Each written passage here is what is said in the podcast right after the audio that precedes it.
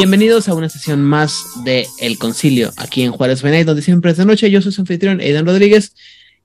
Y en esta ocasión nuestro concilio está conformado primero que nada por el alegre Hernán Paniagua. Hola, ¿qué tal, gente bonita y gente de belleza divergente? Recuerden ustedes, la belleza, lo que importa, lo sabroso, está en el interior, como con las galletas Oreo. La devastada Flamel. Quiero que sepan que los mosquitos se burlaron de mi inteligencia y claramente ganaron porque cualquier insecto es más inteligente que yo sin dormir a las 4 de la mañana.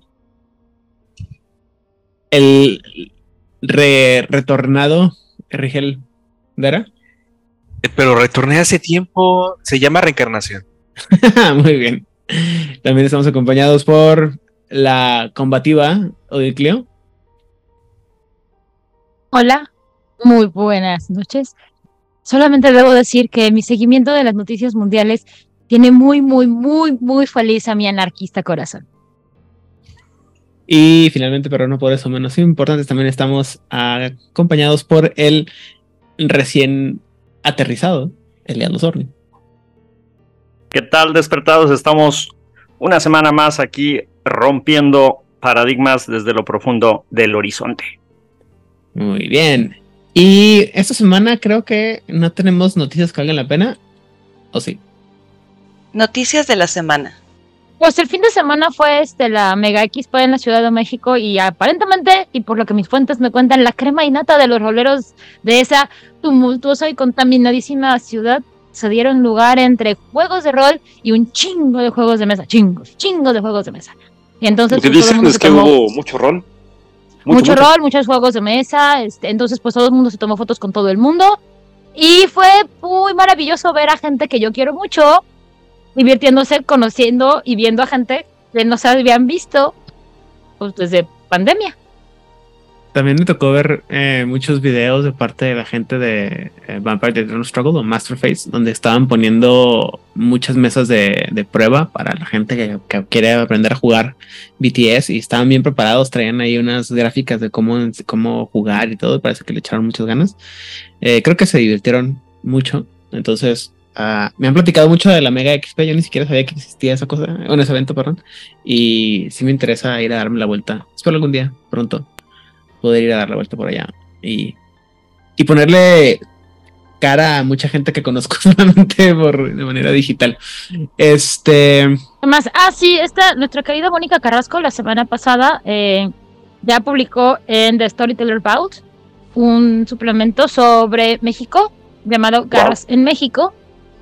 Y este, la premisa es que va a darle un enfoque, biológicamente correcto, o sea, hablar de los ecosistemas de, de México desde su gran conocimiento, obviamente enfocado a este a la nación Garú y al resto de los cambiaformas. Entonces, Oye, si te- quieren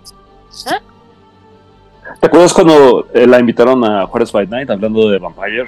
Y ella Sí. defendía que la Ciudad de México sí tiene un montón de bosque. Así es, Sí, tiene. tiene.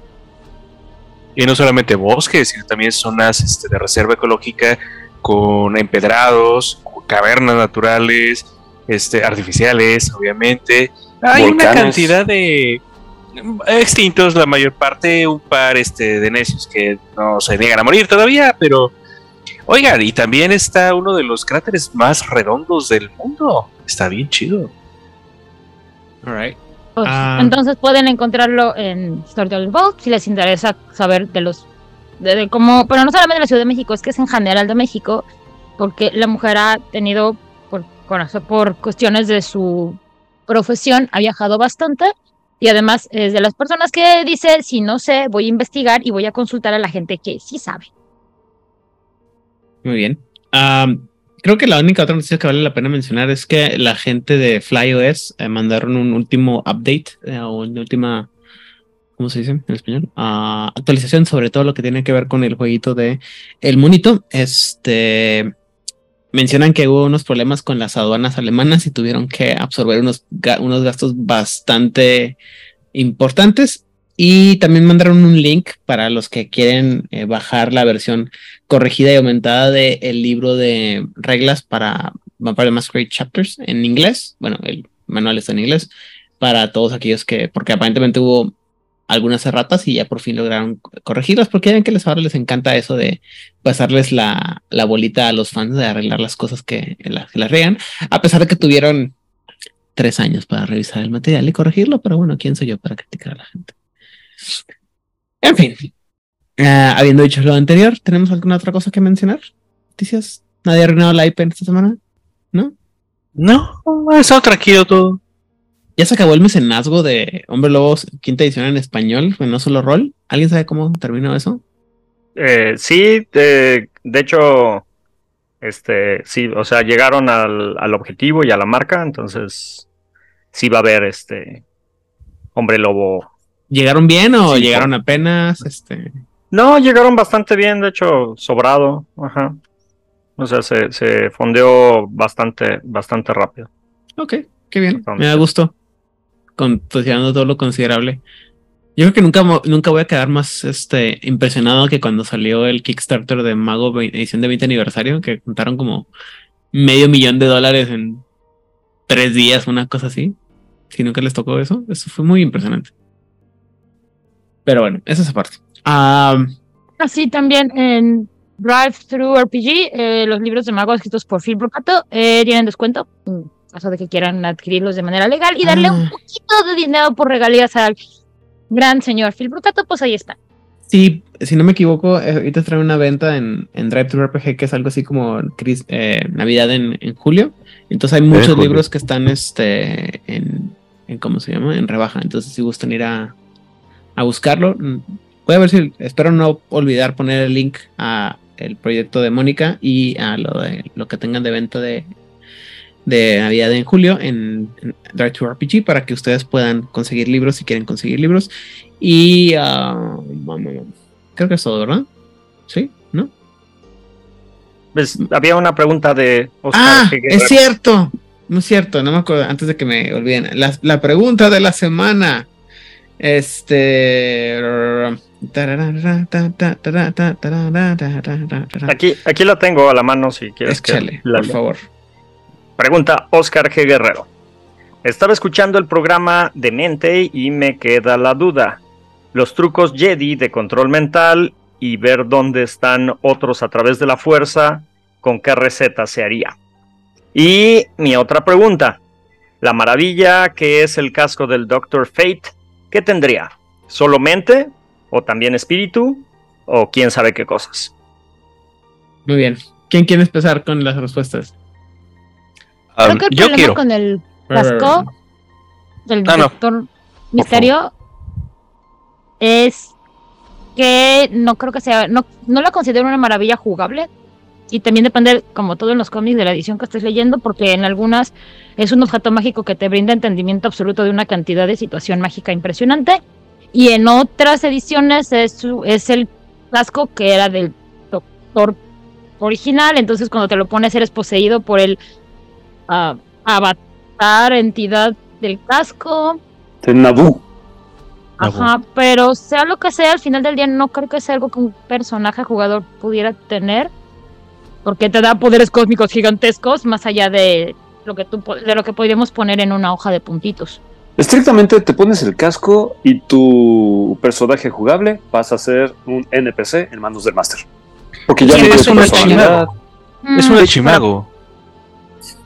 Eh, Solo que estuvieras jugando una crónica de archimagos, porque sí, Oh. básicamente te, te da acceso, te daría acceso a esferas por arriba de 5 probablemente. ¿Ser un exceso total? Sí puedo pensar en una situación, en un escenario o una crónica en donde te das cuenta que el malo malote de Manolandia es un archimago y tienes que encontrar este único y fenomenal artefacto que te da las posibilidades de ser un tiempo limitado, ciertas restricciones y poder plantarle cara a ese enemigo final. Pero me imagino que es una búsqueda absurda a los confines más remotos de la Umbra, en donde suscríbase al Patreon donde puedo narrar esa historia. Este, entonces, eh, al momento de que estás ya con esta, eh, este casco, depende enteramente de, la historia que quieras contar, en donde se tiene que sacrificar uno, porque, porque en las series que yo he visto, en los cómics que yo he visto, realmente es un- una persona que sacrifica al ponerse el casco porque sabe que su personalidad va a desaparecer y que eventualmente no solamente va a desaparecer, sino que va a ser consumido por el casco, porque se supone que todos los portadores del casco quedan almacenados en el casco y una vez consumidos, el casco regresa a donde sea que venga y tienes que empezar de nuevo.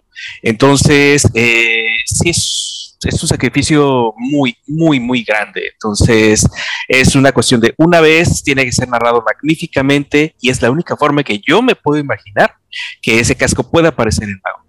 Y hace maravillas, hace lo que tú quieras. No sé si soy yo, pero creo que ese, ese artefacto como tal, así como está puesto, este, creo que queda mejor para una crónica del mago azul que del mago, del mago morado. Tiene Porque- más sentido en ese paradigma. Porque Porque si no me equivoco, si hay como, hasta donde recuerdo el mago azul, si hay esa serie de artefactos así, ¿no? Que están como tu- turbocargados de la energía de- y de la tecnología Atlantea. Y, ex- o sea, es más fácil. Ok. Pero Sí. también son muy raros de encontrar. O sea, no es Pues también no, el, el casco de Estamos es hablando de cualquier eso. cosa, ¿no? Ahora, este, Y, y de la segunda parte de la pregunta, bueno, más bien la primera parte de la pregunta, este, estos no son los droides que están buscando, es un Mente. efecto sencillo de mente de tres. es un yo. martillazo de mente. Y em, este, el otro que con la fuerza puedes ver otros lugares, el futuro, el pasado, amigos desaparecidos. Correspondencia, tiempo. Correspondencia de dos, tiempo de dos y, y podría ser Spirit o Life, dependiendo de si quieres localizar a alguien. No, señor. Prime. Prime, porque la fuerza es Prime. Bueno, depende del paradigma. Si estás considerando que tu foco es este la fuerza, sí tiene que tener involucrado Prime.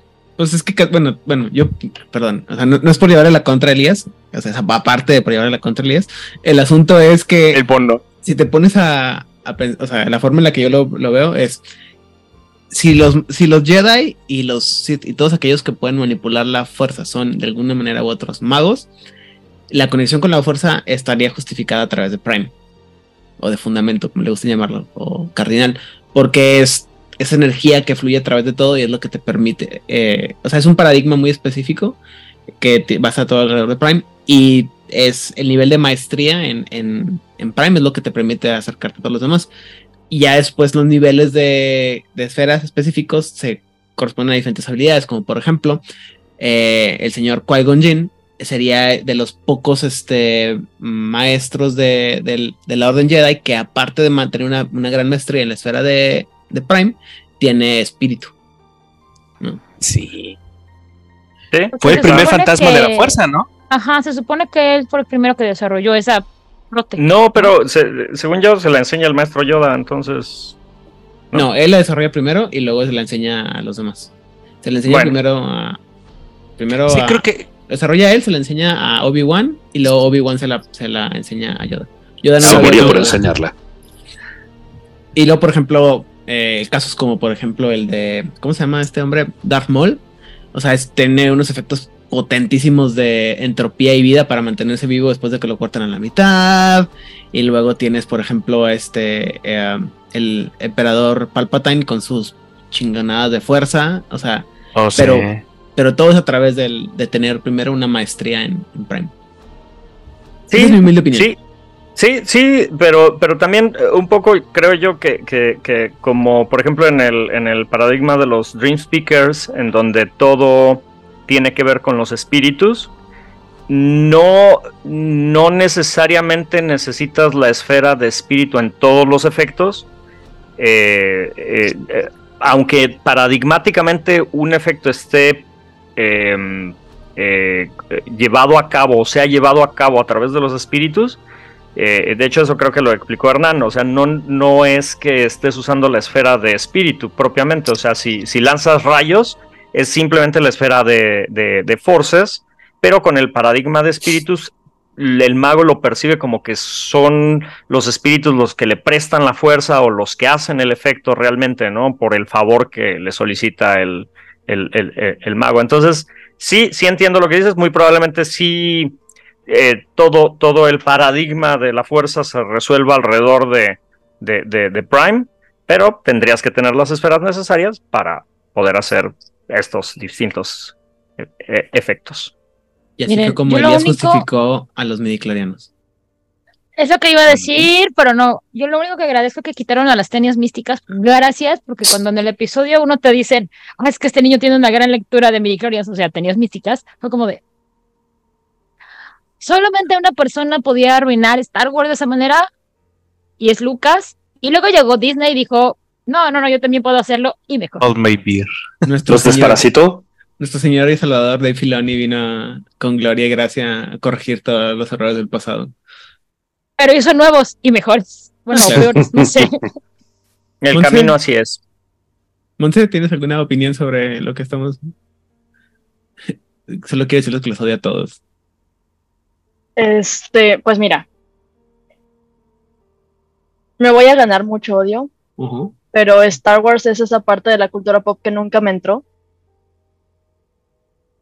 Es lo único de cultura pop, así Star Wars, Star Trek en general, nunca me, nunca me gustaron. Este, pero las bases que conozco, pues yo estoy completamente de acuerdo con Elías. O sea, lo que decían, si necesitas una gran conexión de, de Prime para, para poder como estar en contacto con la fuerza, pero no creo que necesites específicamente, o sea, siento que de- el, el paradigma les permite manipular a través de, de esa misma esfera. Entonces, no sé, no, no tengo tanto contexto, ah, pero sí, sí, en ese sentido, por lo que he leído, por lo que he visto, por lo que he escuchado, me hace sentido lo que dice Elías. Alright. O sea, bueno, igual, También el problema es de cuál Star Wars estamos hablando. Episodio 4, 5 y 6, 1, 2 y 3, 7, pasó tan 8, chévere? 9, guerras, ¿De los crónicas, los cómics de los 80, los cómicos de los 90, Los Las novelas. eso, las eso es novelas. O sea, bueno, en- en parte la pregunta de. Creo que la pregunta es así: los trucos mentales, mente, ¿no? Eso lo queda muy claro. Ajá, tal cual. La localización a través de la fuerza, sí sería, yo pienso que es algo como que Prime con este correspondencia. Correspondencia. Y de ahí en fuera, pero pues como, como siempre les he platicado y como siempre les he dicho, este de mis pet tips, el mapeo de un mundo ficticio alterno al mundo de tinieblas, al mundo de tinieblas siempre va a ser complicado porque las cosas no, no se pueden hacer tan directamente, ¿no? Este, si de por sí entre juegos no podemos hacer mapeo directo, menos entre universos, ¿no? O sea, Además, Eh, hay diferencias en uno- concepto. Dame, Toma en dame cuenta. una semana, hold my beer y vas a ver que se puede. No, pero independientemente de eso, tendrías que cambiar el tono del juego para que se adapte al objeto o suceso que quieras meter, o, o paradigmas, y al caso vamos. O sea, es como tratar de meter a, a Raistlin Mayere dentro de las, este, eh, eh, ¿cómo se llama? Eh, Renacimiento, de las crónicas de Renacimiento del mago. O sea, tendrían sentido, pero estaría muy roto. Y, y realmente la forma en que funciona, que, que todavía habíamos quedado, que es este, prácticamente el eh, punto de salvación de un dios, en donde está a punto de regresar en cualquier momento, nada más porque se le antoja y ahí porque existe el tipo, mm, rompe completamente todo tipo de historia. Tendrías que adaptar una historia a un tipo de evento de ese estilo. Entonces, Es, creo es- que es así como, es así como, como, como Sean, el caballero de Andrómeda, termina siendo Hades. ajá. Sí, o sea, tuvieron que cambiar todas las reglas para que eso funcionara, ¿no? Sacaron el octavo sentido, el noveno sentido, el décimo sentido, la media docena de sentidos, no sé, y yo ya me perdí. Entonces, Y tuve eh, que hacer muchos retcons, ¿no? Y tuvieron que hacer un montón de recons. Ahí me los puedo imaginar, este, pelándose los, los, las cesteras, eh, pensando, ¿cómo voy a meter esto? Es una idea chingosísima. ¿Cómo lo voy a hacer? Pero, pues, funcionó. En lo particular, a mí me gusta este, mucho eh, cómo van y, y, eh, termina en los en los campos elíseos, perdón. Y, y, eh, el final de la historia es muy buena pero sí tienes que ceder mucho de lo que tenías y de lo que había funcionado. Mm, En modo historia no se mantiene, pero en modo que épico estuvo esto, sí quedó y me quedo con él.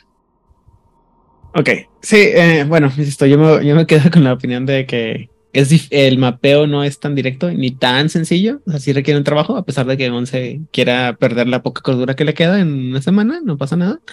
Le Creo que queda. quiere. Sintonícenos la próxima semana a ver qué- en qué estado mental está la señorita.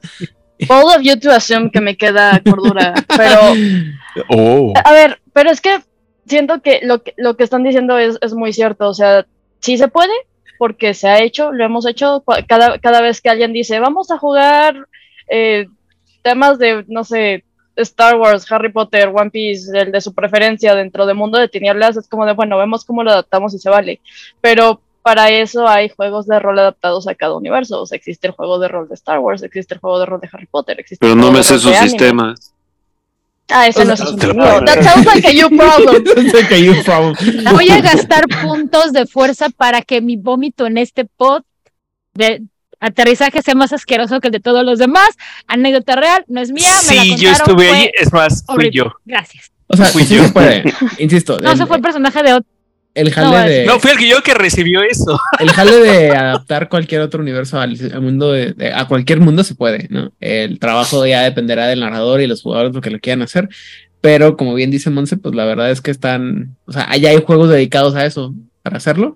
Si lo quieres hacer, eh, ah, yo te diría, es, es más, yo, te- yo me atrevería a decir que sería mucho más fácil este, crearte un grupito nuevo dentro del mundo de, de tinieblas, de magos, que sea la Orden Jedi como tal, y este de- una subsecta de los Hollow Ones, y de ahí desarrollar los, este, lo- los poderes y las zetas, ¿no? Y son Pero, australianos. Pues puede ser. ¿no? Ah, sí, claro, es que se es aceptado en Australia como religión, ¿recuerdas? También Estados. Unidos, ¿no? Si no me acuerdo, me equivoco. No, yo me acuerdo de Estados, ah, Estados Unidos cualquier cosa. Bueno, lo- yo lo que quería eh, eh, compartir con ustedes eh, es un sitio que había aparecido hace algún tiempo, en donde no se llama eh, la caída, básicamente, o sea, no se considera que el mundo de oscuridad es un mundo caído. Es un ¿qué tal si eh, Caín nunca hubiera asesinado? Entonces es un mundo completamente invertido, es un mundo de luz en donde está igual de horrible, pero todo es luminoso. En donde los ángeles siguen patrullando, en donde los magos, este, técnicamente hablando, no existen mucho. eh, los hombres lobos son una cosa portentosa. Están algunas de las reglas ya adaptadas. Hay un grupo de Facebook que de repente da señales de vida, en donde están esas reglas todavía muy en pre, pre, pre alfa. Me pasas el link después para ponerle en, el- muy- en las Se notas. llama, se llama Exalted, ¿no? Eso. Mm, casi, casi, pero quieren mantener la línea. No de hablamos del hermano feo en este programa. ¿Cuál Un hermano feo. ¿El No hermano feo? sacas esas ideas. No, pero eh, vamos, el punto es que quieren mantener como que el paralelismo, eh, que sí sucedió las cosas de la primera edad, si nos queremos ver en el, en el paralelo que teníamos originalmente, de que la primera edad es salto, de cosas por el estilo. No, aquí es, ¿qué hubiera pasado? Sí. Y en ese punto de divergencia, ¿qué fue lo que sucedió? Y entonces es toda la historia de qué hubiera pasado. Los vampiros, los vampiros aquí no existen los vampiros, sino que son otro ente que se dedica a cuidar a la humanidad. Y Wow. está bien chido y está bien horrible, a pesar de que es el mundo de la luz. No es mundo de oscuridad, es el mundo de la luz.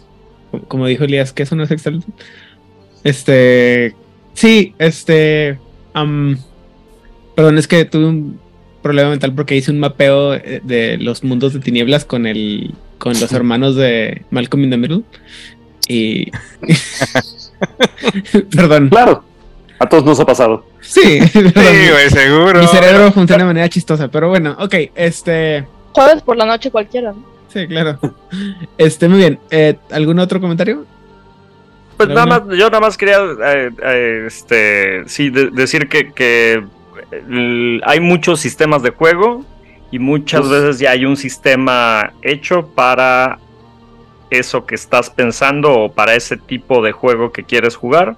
Entonces dense la oportunidad de probarlos, digo, finalmente ahí, ahí están, digo, o como dice, como dijeron, pues quiebrense la cabeza ahí una semana, este, para adaptar todo, pero creo que vale la pena a veces intentar probar algo nuevo y distinto. Y si no existe era. particular, pueden buscar Fate.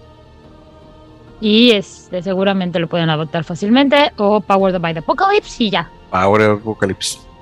Creo que depende mucho también del tamaño de la, de la, ¿cómo se llama? De la franquicia, ¿no? Porque obviamente, eh, como contaba ahorita Monse, sí hay eh, juegos de rol de Star Wars. De hecho, creo que hay varias versiones. Y Ujú. los chavos de que rol hicieron una, una, una, este, una reseña sobre eso, precisamente hace como dos episodios.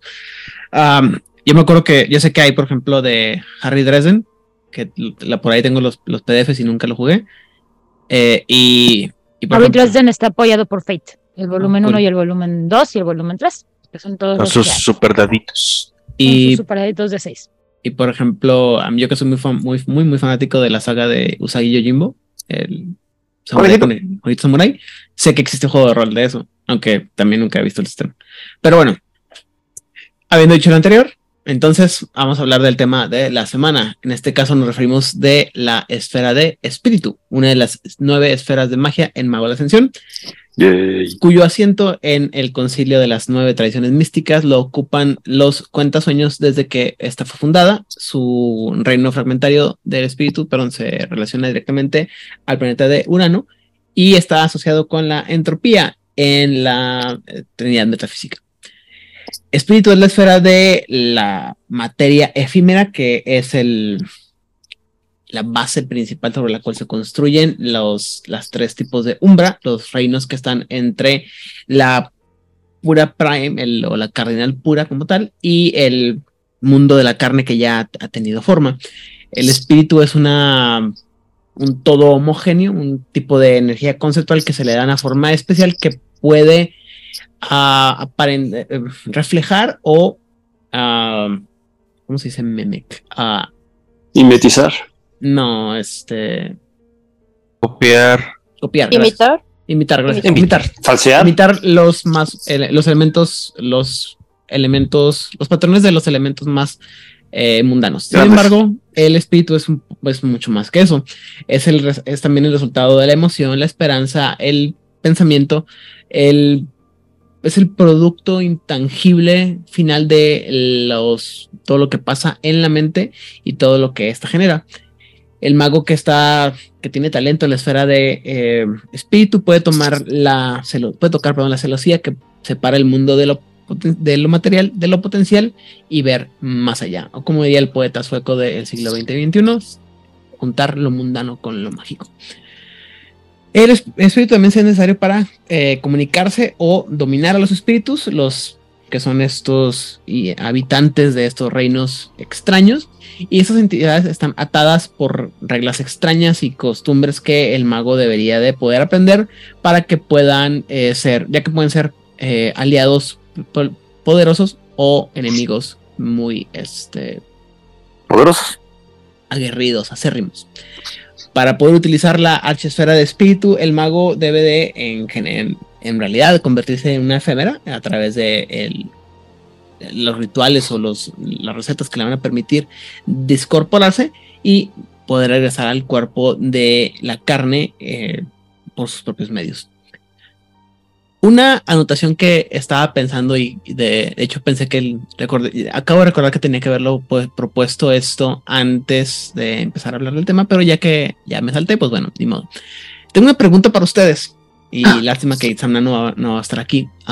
Una cosa que me ha tocado ver en muchas mesas y que veo mucha gente que, que le, le llama mucho la atención es precisamente la idea del el mundo espiritual y cómo se va la, la umbra, ¿no? Cómo participar en la umbra. Sin embargo, a mí siempre me, me quedó como claro que incluso las criaturas que tienen fácil acceso al mundo de los espíritus, como pueden ser los hombres lobo, no la pasan tan bien estando en la umbra, ¿no? O sea, es no es, o sea, no es algo que puedes estar ahí mucho tiempo porque te quita algo de lo que eres, ¿no? Si topas a Cautepec, ¿No? Pero No es un lugar, eh, eh, es un lugar muy hostil en el que te dicen que hay, hay cosas místicas que no vas a entender. Puedes encontrar cosas que no encuentras en, en tus rumbos habituales, pero no es un lugar en el que quieras pasar mucho tiempo y menos de noche. Pero es un lugar donde te vuelves más ligero. Llegas con un peso específico y cuando regresas te falta peso. Te falta... Tus tenis, tu chamarra, tu mochila. Enseñen No el desapego material. Bueno, O sea, Amigos de eh, Catepec, lo que pasa es, por escuchen y ejemplo, no sé por qué estaba pensando la otra vez que me ha tocado ver muchas crónicas y mucha gente que habla de que no, es que los hombres lobo y la umbra y nos metemos en lugar de medir por lo parte físico, así como que ah, meterte a la umbra no es tan tan sencillo, mijo, y no es así Mira. como que Creo que, creo que cuando hicimos la plática de Nación Garú se habló, y si no, lo voy a mencionar. Es bien importante cuando un hombre lobo o cualquier cambio de formas dice, me voy a meter a la umbra a saber en qué maldita fase lunar está, porque si no, sabes qué está pasando con la fase de la luna, no vas a tener entendido cómo van a estar los espíritus del otro lado. Esto no significa que vayan a ser amiguis. Y esto es para todos los cambiaformas porque ellos iban a esa misma parte de la umbra. Si no hay luna, o sea, luna nueva, los espíritus van a estar bien agresivos, bien mala ondita, súper a la este, defensiva y no van a querer hablar mucho contigo. Si tú vas en luna, en luna llena, vas a estar, van a ser como niños en tachas, pero hacia la violencia, porque están como súper cargados de, de la energía de nuestra madre Gaia. Un momento donde puedes este, hacer parlé de una manera como más am, fácil es la luna media, porque sus energías están pues balanceadas pero aún así tienes que negociar mucho, o sea, todo se ve distorsionado, todo se ve am, diferente, las distancias no son las mismas, los olores, las formas, nada es igual. O sea, si alguna vez alguno de ustedes jugó los de Soul River, la umbra se ve así. O sea, bueno, ciertos planos de la umbra se ven así, las puertas no son las puertas, los caminos no son caminos, Ah, las paredes pueden ser espacios abiertos, no se va a ver igual. Si te manejas de manera habilidosa, puedes decir, "Ay, bueno, voy a meter a la umbra para evitar ciertas cosas, pues sí, pero también el riesgo está altísimo. Y para los magos, después de la, este, de la lluvia de avatares, la tormenta de avatares, es como, pues, pues suerte matador, a ver cómo te va cuando cruzas por esa, por esa pared.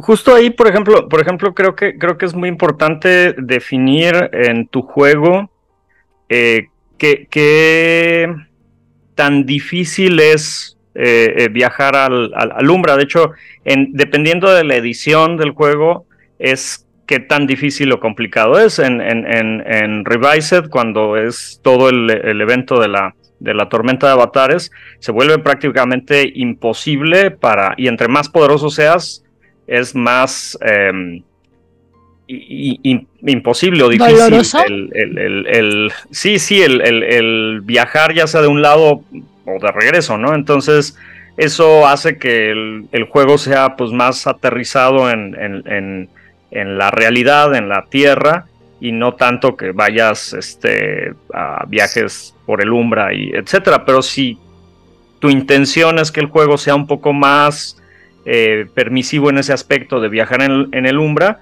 eh, incluso 20 aniversario es muy bueno en, en- en dictarte como las opciones ¿no? que tienes para reducir las dificultades para viajar o ponerlo más o menos. Creo que, creo que las tres que te proponen es una que nunca sucedió la tormenta de avatares, que sí sucedió y todavía continúa la tormenta de avatares, o que sucedió, pero la tormenta ya está amainando y ahora es un poco más fácil viajar hacia, hacia el Umbra. Entonces es una de las cosas que se tienen que definir, pero definitivamente aún siendo sencillo, no, como dice Aidan, no es tampoco tan sencillo. Y si hablamos de los fantasmas, pues, pu- pues yo creo que los fantasmas tienen muchas cosas sumamente negativas, es decir, de, de donde viven, bueno, de donde existen.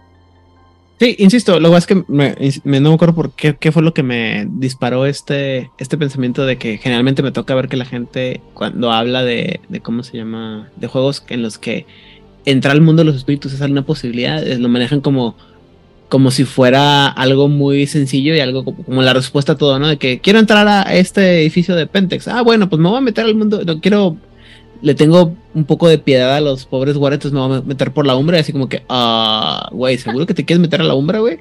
O sea, es... ¿Seguro que te quieres meter a la umbra de un edificio de Pentex? Ajá.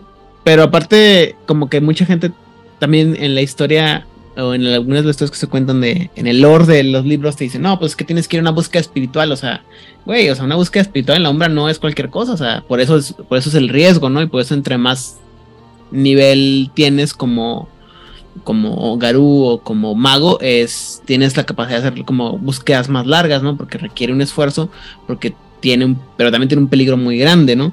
Y como cualquier otra cosa que no tiene una forma de accesarla directamente, como un vampiro, a menos que seas un sucio Giovanni, entonces tienes problemas porque también estar dentro del mundo de los espíritus te empieza a quitar tu esencia, tu vida y, te, y es una cosa aguerrida, ¿no? Yo sé que existe eh, cosas como eh, secretos oscuros de la mano que te dicen, sí, puedes ir a la ciudad y comer tu, tu, bolillo de sangre en, en, Enoch, pero no es tan así, ¿no? O sea, en realidad no debe ser así y, y creo que es un punto que generalmente no se maneja. Dime, Terrícola.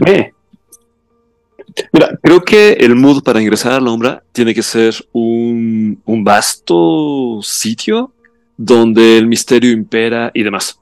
Si tú revisas un poquito a nivel de mitos, vas a encontrar en los cuentos de hadas y otras narraciones siempre el bosque, por ejemplo. El bosque es este lugar oscuro, cerrado, donde prohíben a la gente ingresar. Y si te metes en el bosque, cuida los caminos que recorres porque te puedes perder. Y mil, mil amenazas te van a atravesar. Hay una obra de teatro que después convirtieron en película que se llama Into the Woods. Y es interesante cómo las canciones de este musical justamente están haciendo referencia a cómo todo aquel o aquella que ingresa al interior del bosque, si sale, si regresa, regresa cambiado o cambiada. Entonces la realidad es que nadie regresa del bosque. Así seas Juanito con las habichuelas mágicas, así seas Cinderella y demás. Y eso justamente es el Umbra. Es un lugar donde te puedes perder y puede que jamás regreses, donde horrores inerrables están ahí esperándote y donde si puedes regresar vas a volver con conocimientos, con entendimiento o con traumas que van a definirte como alguien distinto a quien entraste. Por eso, cada vez que alguien ingresa al Umbra, se lo tiene que pensar dos veces y no es un viaje que hagas cada fin de semana, o sea, no es como para un picnic.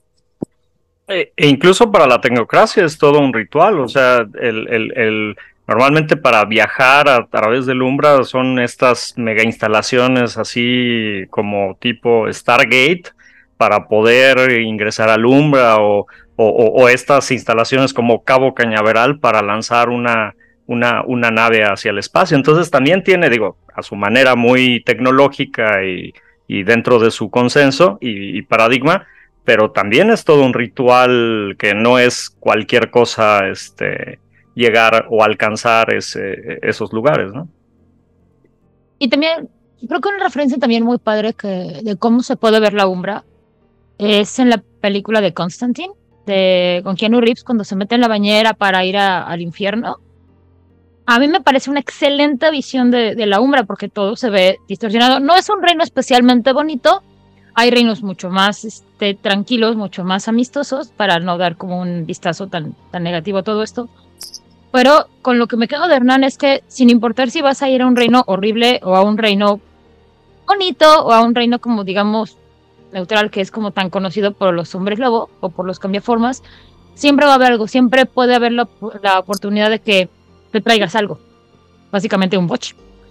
Y siempre puede suceder. Y no significa que eso sea necesariamente negativo, te puede dar una buena historia, te puede dar un crecimiento de personaje, pero necesariamente tiene que pasar algo, o sea, es como, insisto, Soul River, eh, Constantine o para estas personas que nos escuchan que son como mucho más sensitivas, que van a lugares donde han pasado cosas muy, muy impactantes a nivel de, la historia humana, esa sensación de algo está sucediendo y me siento rodeado o algo me está, este, digamos, tocando. O sea, una persona como muy sensible que vaya a eh, la Plaza de las Tres Culturas o a los quemaderos de, la Inquisición en la Ciudad de México o a las catacumbas de París, a a la zona de Hiroshima y Nagasaki, ya sea al museo o al memorial. O sea, estos lugares donde ha habido una ah, impresión emocional, una resonancia emocional muy fuerte. Y esa sensación que la gente más perceptiva se queda, algo así tendría que pasar con los personajes. Oye, Silent Hill. Silent Hill es un reino horrible de la sombra que además este, para salir de ahí, híjole, sí tendrías que tener un ritual durísimo, que aparte tiene que ser desde afuera. O, ahorita se me ocurrió también, también eh, eh, por ejemplo, la película de Inception o esta ah, película, uh. creo que es Sandra Bullock o no recuerdo de esta doctora que se mete a la mente de... Ah, sí, este... La célula. Jennifer, Jennifer La La célula. célula. La Exacto. célula. Es. J-Lo. La- no. La verdad es que es una de mis favoritas. El, el lenguaje audiovisual, sobre todo el uso de los colores, es una verdadera maravilla. Lírico es muy increíble. subestimada. Estoy, Increíblemente subestimada.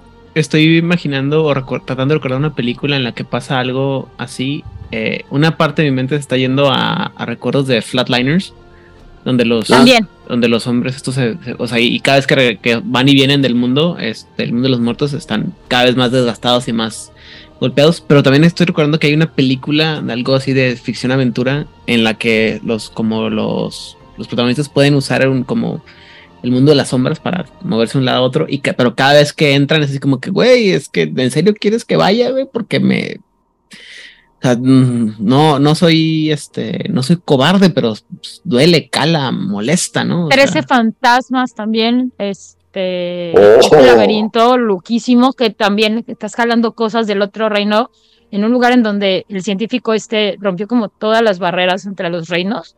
Pasan esas cosas, entonces. O sea Stranger, película de Stranger. Things también. ah, durísimo. Stranger O sea, solamente quiero, insisto, el, el punto al que quiero llegar es esa parte eh, en la que eh, y, se, y se, se, se ata a otra pregunta que les voy a hacer más adelante en el próximo episodio. Recuérdenme que tengo una pregunta importante. Este, Échala, échala, échala.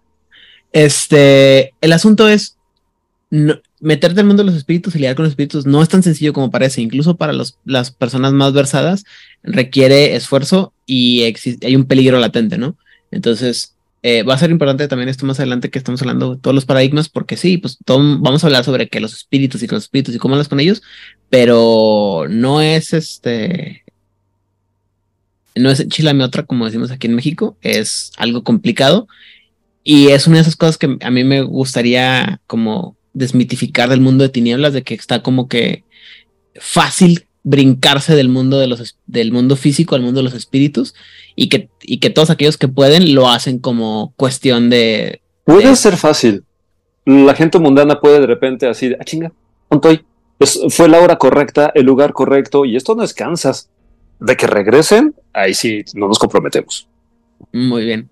Muchas gracias. Este, volviendo al tema de la esfera, la, esfera de espíritu, la espíritu de esfera, la esfera de espíritu, perdón. Los magos que usan la, que se enfocan en el espíritu, perdón, tienen este como sensación de que vienen de otro mundo y tienen una, tendencia a murmurar al aire, a, a hablar con, a enfocarse a cosas que no parecen estar ahí o comportarse de manera extraña, o sea, se- como gatos.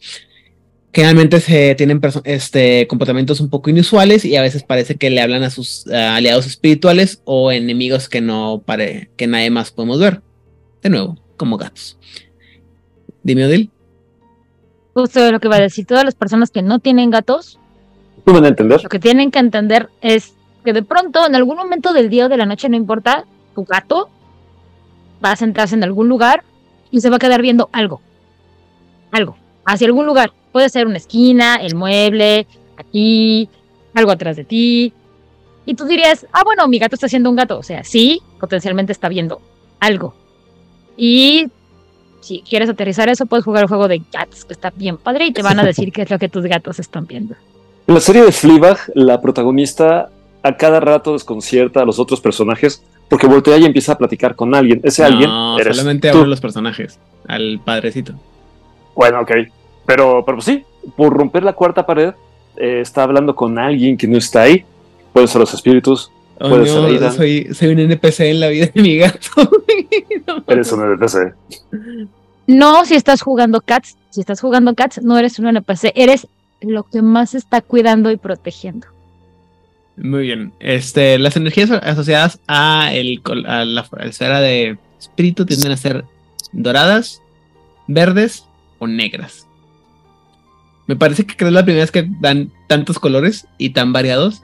Este, porque. Y me preocupa el, la variación, porque. Digo, hablando de colores, este. Podría meterme en lo que implica cada color. Pero bueno, esa es otra cosa. Eh, los límites de la esfera de espíritu es que no puede actuar directamente con el mundo material, excepto en conjunción con una de las esferas patrón. Se hace así con puro espíritu, no se puede. Aunque estoy seguro que he visto en algún lado de mago a gente manipular los, este, los espíritus para, para mandar para mejorar o desmadrar cosas, pero también tiene Hay que ver varios con- rules que usa el Spirit nada más. Sí, pero tiene que ver también con el hecho de que el objeto que está, o lo que está, el mundo material o lo que está haciendo el mundo material tenga algún tipo de conjunción con el mundo, con el espíritu, ¿no? O sea, Puedes materializarlos con Prime. sí, pero ya sabemos que, como dice Elías, Prime es la, el queso de todo. ¿Sí? Muy bien. Entonces, habiendo hecho todo lo anterior y habiendo hecho la discusión eh, que metí forzadamente, perdónenme, la verdad es que tenía que, eh, tenía, que tenía pensado hacerlo antes, pero mi cerebro funciona de maneras extrañas. El día, vamos a hablar ahora de las eh, interpretaciones paradigmáticas y para eso vamos a empezar con los Akashayana o la sociedad akáshica. Ok, quiero dar dos disclaimers. Número uno, nunca he tenido un personaje en mago que utilice la esfera de espíritus. Número dos, nunca he usado un akashico. Entonces, a ver qué tal sale este pedo, porque aparte de esto me dijeron 10 minutos antes de empezar a, a grabar. So, vamos a ver qué tal sale esto. Vamos, tú puedes. Este, hmm. bueno, a ver, los Akashayana consideran que, que las cosas, los espíritus, en general todo lo que los rodea está compuesto por el Shen, que se traduce literalmente como espíritu, y para ellos esta esencia espiritual conecta todas las cosas. En general, los, magos tienen, cada, cada tradición tiene como su idea de que hay algo que conecta todo. En algunos lados son como las redes de la teluria, en algunos lados son como los espíritus, las divinidades, como lo quieran ver. Eh, cada quien tiene como su, su, versión del asunto, pero para, para los, los akáshicos es, es, este como tema de espíritu o divinidad. Y eh, lo ven como parte de la faceta de las 10.000 cosas, que es como la totalidad del universo. Y lo interpretan por parte de los planos, los, los, seis planos, que son la alta umbra, que es el reino como celestial de las deidades, seres divinos, eh, en un estado de perfección y sabiduría infinitas. Eh, ajá. Después está el ensueño, que es donde habitan los changelings, un lugar que evitan de ser posible porque asocia la, la, imaginación con la ilusión y todos sabemos que hay imaginaciones medio retorcidas en el mundo. Este, no sé, manejan símbolos, metáforas, manejan verdades a medias, manejan como una naturaleza muy subjetiva de la realidad que a mí me pone muy incómoda. Después está el mundo físico, que creo que lo ponen como yang, que es el mundo material, eh, que es con el que se interactúa de manera cotidiana y pues está sujeto como a leyes de la física y es una expresión de, de energía divina, pero uh, sigue, sigue siendo como influenciado por, por, estas, por estas fuerzas.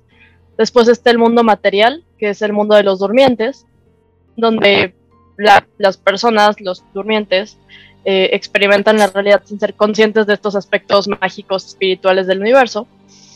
Y el mundo del Jin y el Yomiwan, que son dos reinos asociados con la muerte y espíritus ancestrales, también evítenlos de ser posible, porque los akashicos creen que cuando un ser vivo muere, eh, su Shen o su, su espíritu, su energía, su divinidad se une al flujo de la energía del mundo Jin y que es donde están estos espíritus ancestrales. Y el Yomiwan es una versión del Jin que esta gente asocia con la parte japonesa, que ahí ya nos tendremos que meter como a otro tema completamente diferente. Pero eh, sí, es, es, es, un tema como muy amplio el, tema de los, de los reinos, pero en general, eh, volviendo al, tema de la esfera, este pues sí, o sea, todo lo, todo lo ven como desde el punto de, de, vista de que los espíritus y la divinidad tienen como esta esencia espiritual. Um, ah, se me fue el tren del pensamiento durísimo. Ordenada, estatificada. Ajá. Ajá. So. Vuelve, Monse, vuelve. Sí, sí, me estoy Cabra, esforzando. espera. regresa, cabra, regresa. Sí, mi cabra se fue. Bueno, eh, tienen una perspectiva única de, de esto porque ven a los espíritus como una parte de la red de la vida y el conocimiento de, de- que está presente dentro de la caja. Y creen que los espíritus son guardianes y custodios de la sabiduría y las experiencias que se acumularon como a lo largo de la historia. Entonces, emplean la esfera para acceder al conocimiento que está almacenado en la caja y pues mi mente tecnocrática es como de, ah, vamos a entrar a la computadora y nos conectamos a la nube. Y recuerden, la nube no existe, solo es la computadora de alguien más. Y ahí es donde residen los espíritus y ahí- así es como se comunican con ellos. A través de, de, de- de la esfera pueden percibir como esta conexión espiritual, pueden explorar los hilos que conectan a, los espíritus con las diferentes manifestaciones de la realidad y pueden desarrollar habilidades para trabajar con espíritus que puedan ser considerados como aliados o, o guías espirituales, que es algo muy común dentro de los Akashayana, y reconocen que pueden ofrecerles como información, orientación, eh, porque digo, al final su, su fin último es como la verdad del equilibrio, entonces los consideran como aliados importantes en ese sentido, y pues tienen como rituales, invocaciones, meditaciones, tienen como muchísimas formas de, de establecer este vínculo directo con los espíritus, pero digo, esa es la parte bonita. La parte fea es que existen peligros y riesgos asociados con interactuar con un espíritu, porque el hecho de que tú llames a tu tía Pepita no significa que tu tía Pepita sea la que te contesta. Probablemente alguien que también se llame Pepita, pero en algún punto fue un asesino serial, decida contestarte y pues estamos en problemas. ¿Por qué? Porque los sonos nunca faltan en una buena partida. Entonces, El algunos capitán espíritus- Howdy te responde. ya sé, güey. So, algunos espíritus pueden ser muy hostiles, pueden ser muy engañosos. Y pues sí desarrollaron como estas técnicas de protección como para discernir si de verdad está respondiendo a quien le preguntaron. Pero pues no hay una, una garantía. ¿no? Está bien divertido.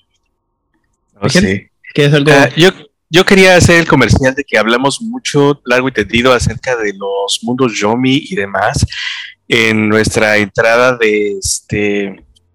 los 100.000 infiernos. Ajá, de los 100.000 infiernos cuando estábamos hablando de los eh. En la, la- ¿Era qué? El concilio de obsidiana, me parece. Sí. El bloque, La justamente corte obsidiana. la corte obsidiana durante el, el final de, de Vampiro. Ahí este me, me gusta mucho cómo hablan de los, los Yomi y me gusta más que no está eh, completamente definido, entonces puedes meter en tu cosecha. Ah, bien bonito. Muy bien. Eh, continuemos entonces con el coro celestial. Yay, yo. Ah, acá, mis notas. Muy bien, notas. Para el coro celestial, eh, la esfera de espíritu representa la alegría de la diversidad. Similar a otras esferas, como ya lo hemos visto a lo largo de toda esta bonita plática, consideran que eh, la esfera del espíritu radica en el origen de todas las cosas, que el origen de la esfera del espíritu y de todo lo demás es el uno. Así funciona el paradigma. Y así lo hemos estado diciendo. ¿Y para qué variarle?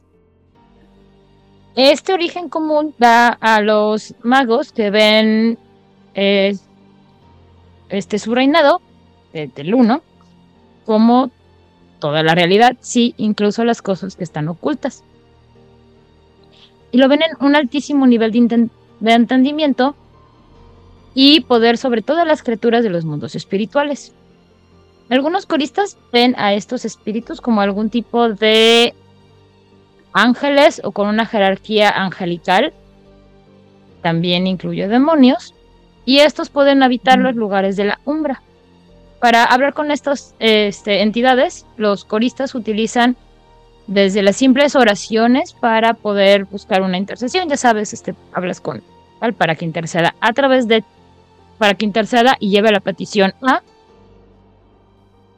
y eh, este, en este caso se pueden ayudar también invocando a los santos para que le pongan al, al santo adecuado dependiendo de la petición que están haciendo para que pongan este De cabeza. punch en su petición. Bueno, no todos los santos se ponen de cabeza, solamente San Antonio y si no está si no te está mandando este a tu este crush de la vida pero también pueden ah, utilizar herramientas tan elaboradas como la gematría, que pues es eh, el método de interpretación de los nombres, las palabras y frases hebreas, que está basada en la asignación de los valores numéricos de cada uno de los caracteres del alfabeto hebreo.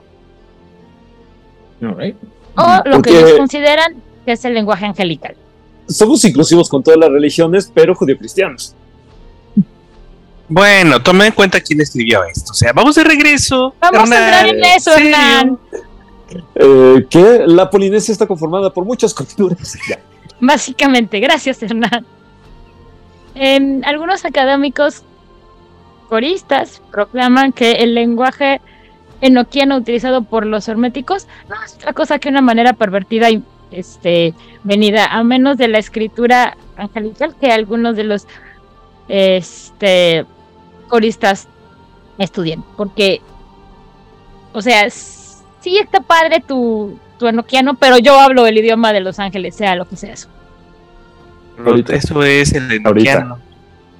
Digo, a mí la parte que me interesó y me preocupó, esta parte de, sí, solo los consideramos ángeles, pero los demonios también, porque los demonios son ángeles caídos, entonces consideran muy clara la división, yo espero que puedan diferenciarlos, o sea, si ya saben que existe la diferencia, yo espero que los puedan diferenciar, porque recordemos, amigos míos, que dentro de la concepción católica, el gran enemigo de el uno es el príncipe de las mentiras y se puede disfrazar incluso de las creaciones más bellas y luminosas de Dios. Gracias.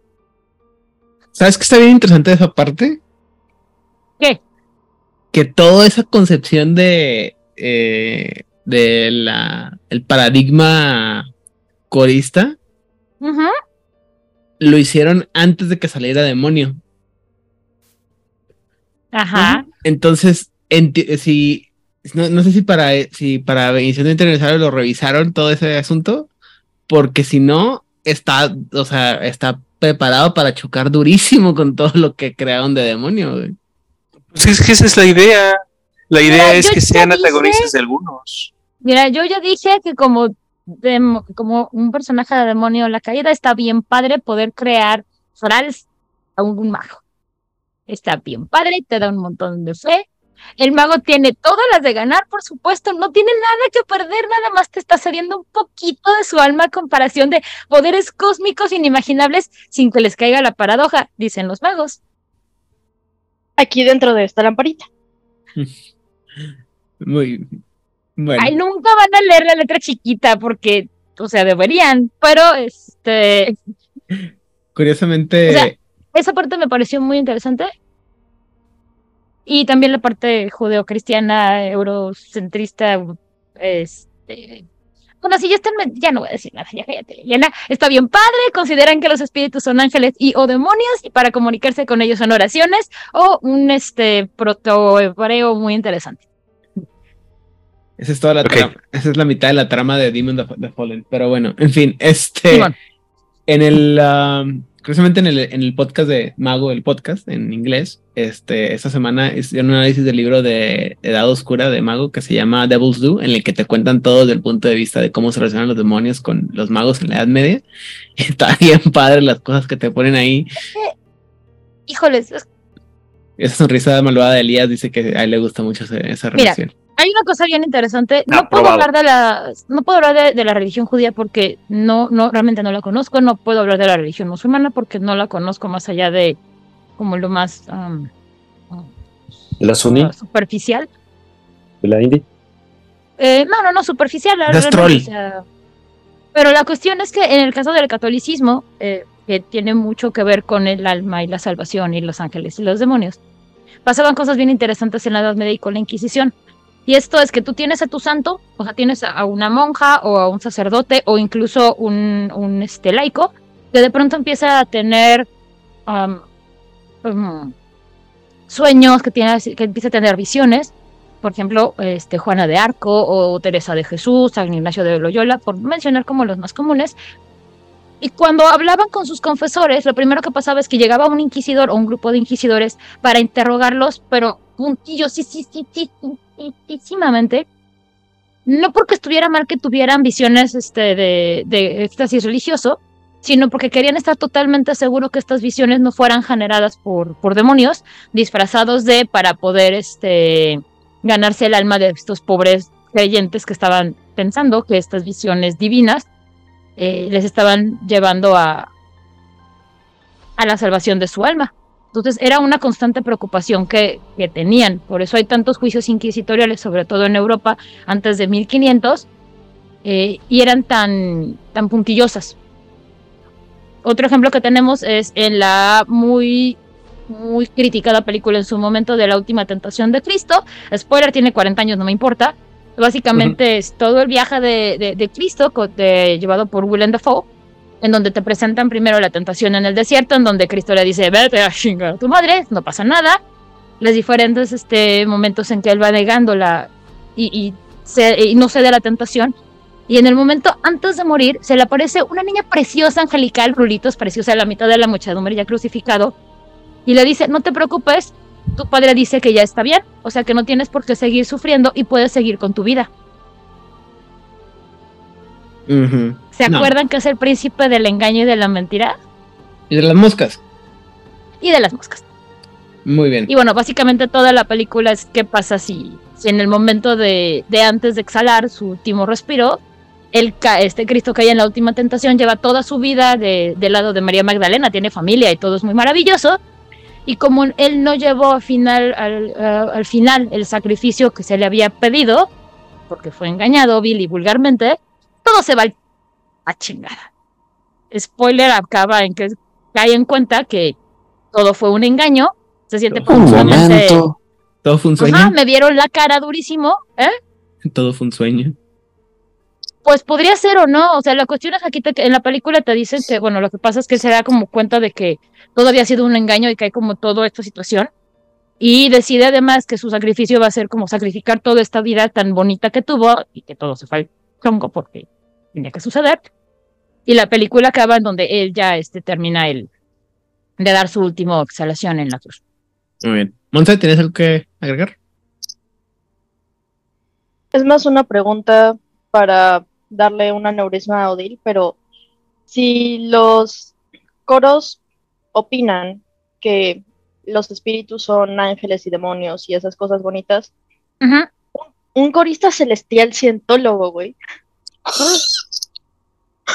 Y eso es muy sencillo, no te preocupes. Recordemos que dentro de la cientología todos éramos un alma enorme gigantesca, preciosa, que vivíamos muy felices, uy, haciendo cosas muy hermosas. Hasta que las bombas de hidrógeno llegaron. Hasta que llegaron las bombas de hidrógeno, digo, la nación del fuego, y todo se despepitó en el volcán este.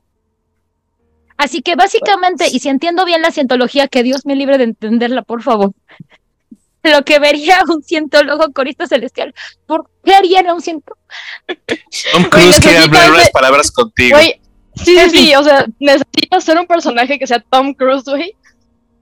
Porque es el Mesías, güey. Pero en fin, la cuestión es que para, creo que para un cientólogo, los espíritus estarían, no tanto como los ángeles o los demonios, sino estarían como mucho más representados por todos estos engramas que están tan, pues, engramados dentro de nuestra psique y nuestra mente, que es lo que nos llevan a ser miserables y necesitados y que, que, te lo quitan con maquinitas y aparatos muy sofisticadas cuyos cursos de manejo y que además cada engrama es más complicado que el anterior porque es más profundo, este, pues tienes que desembolsar, digo, ser más iniciado y más conocedor de los misterios eh, cientólogos. Adil, Amigos eh, cientólogos, compártanos.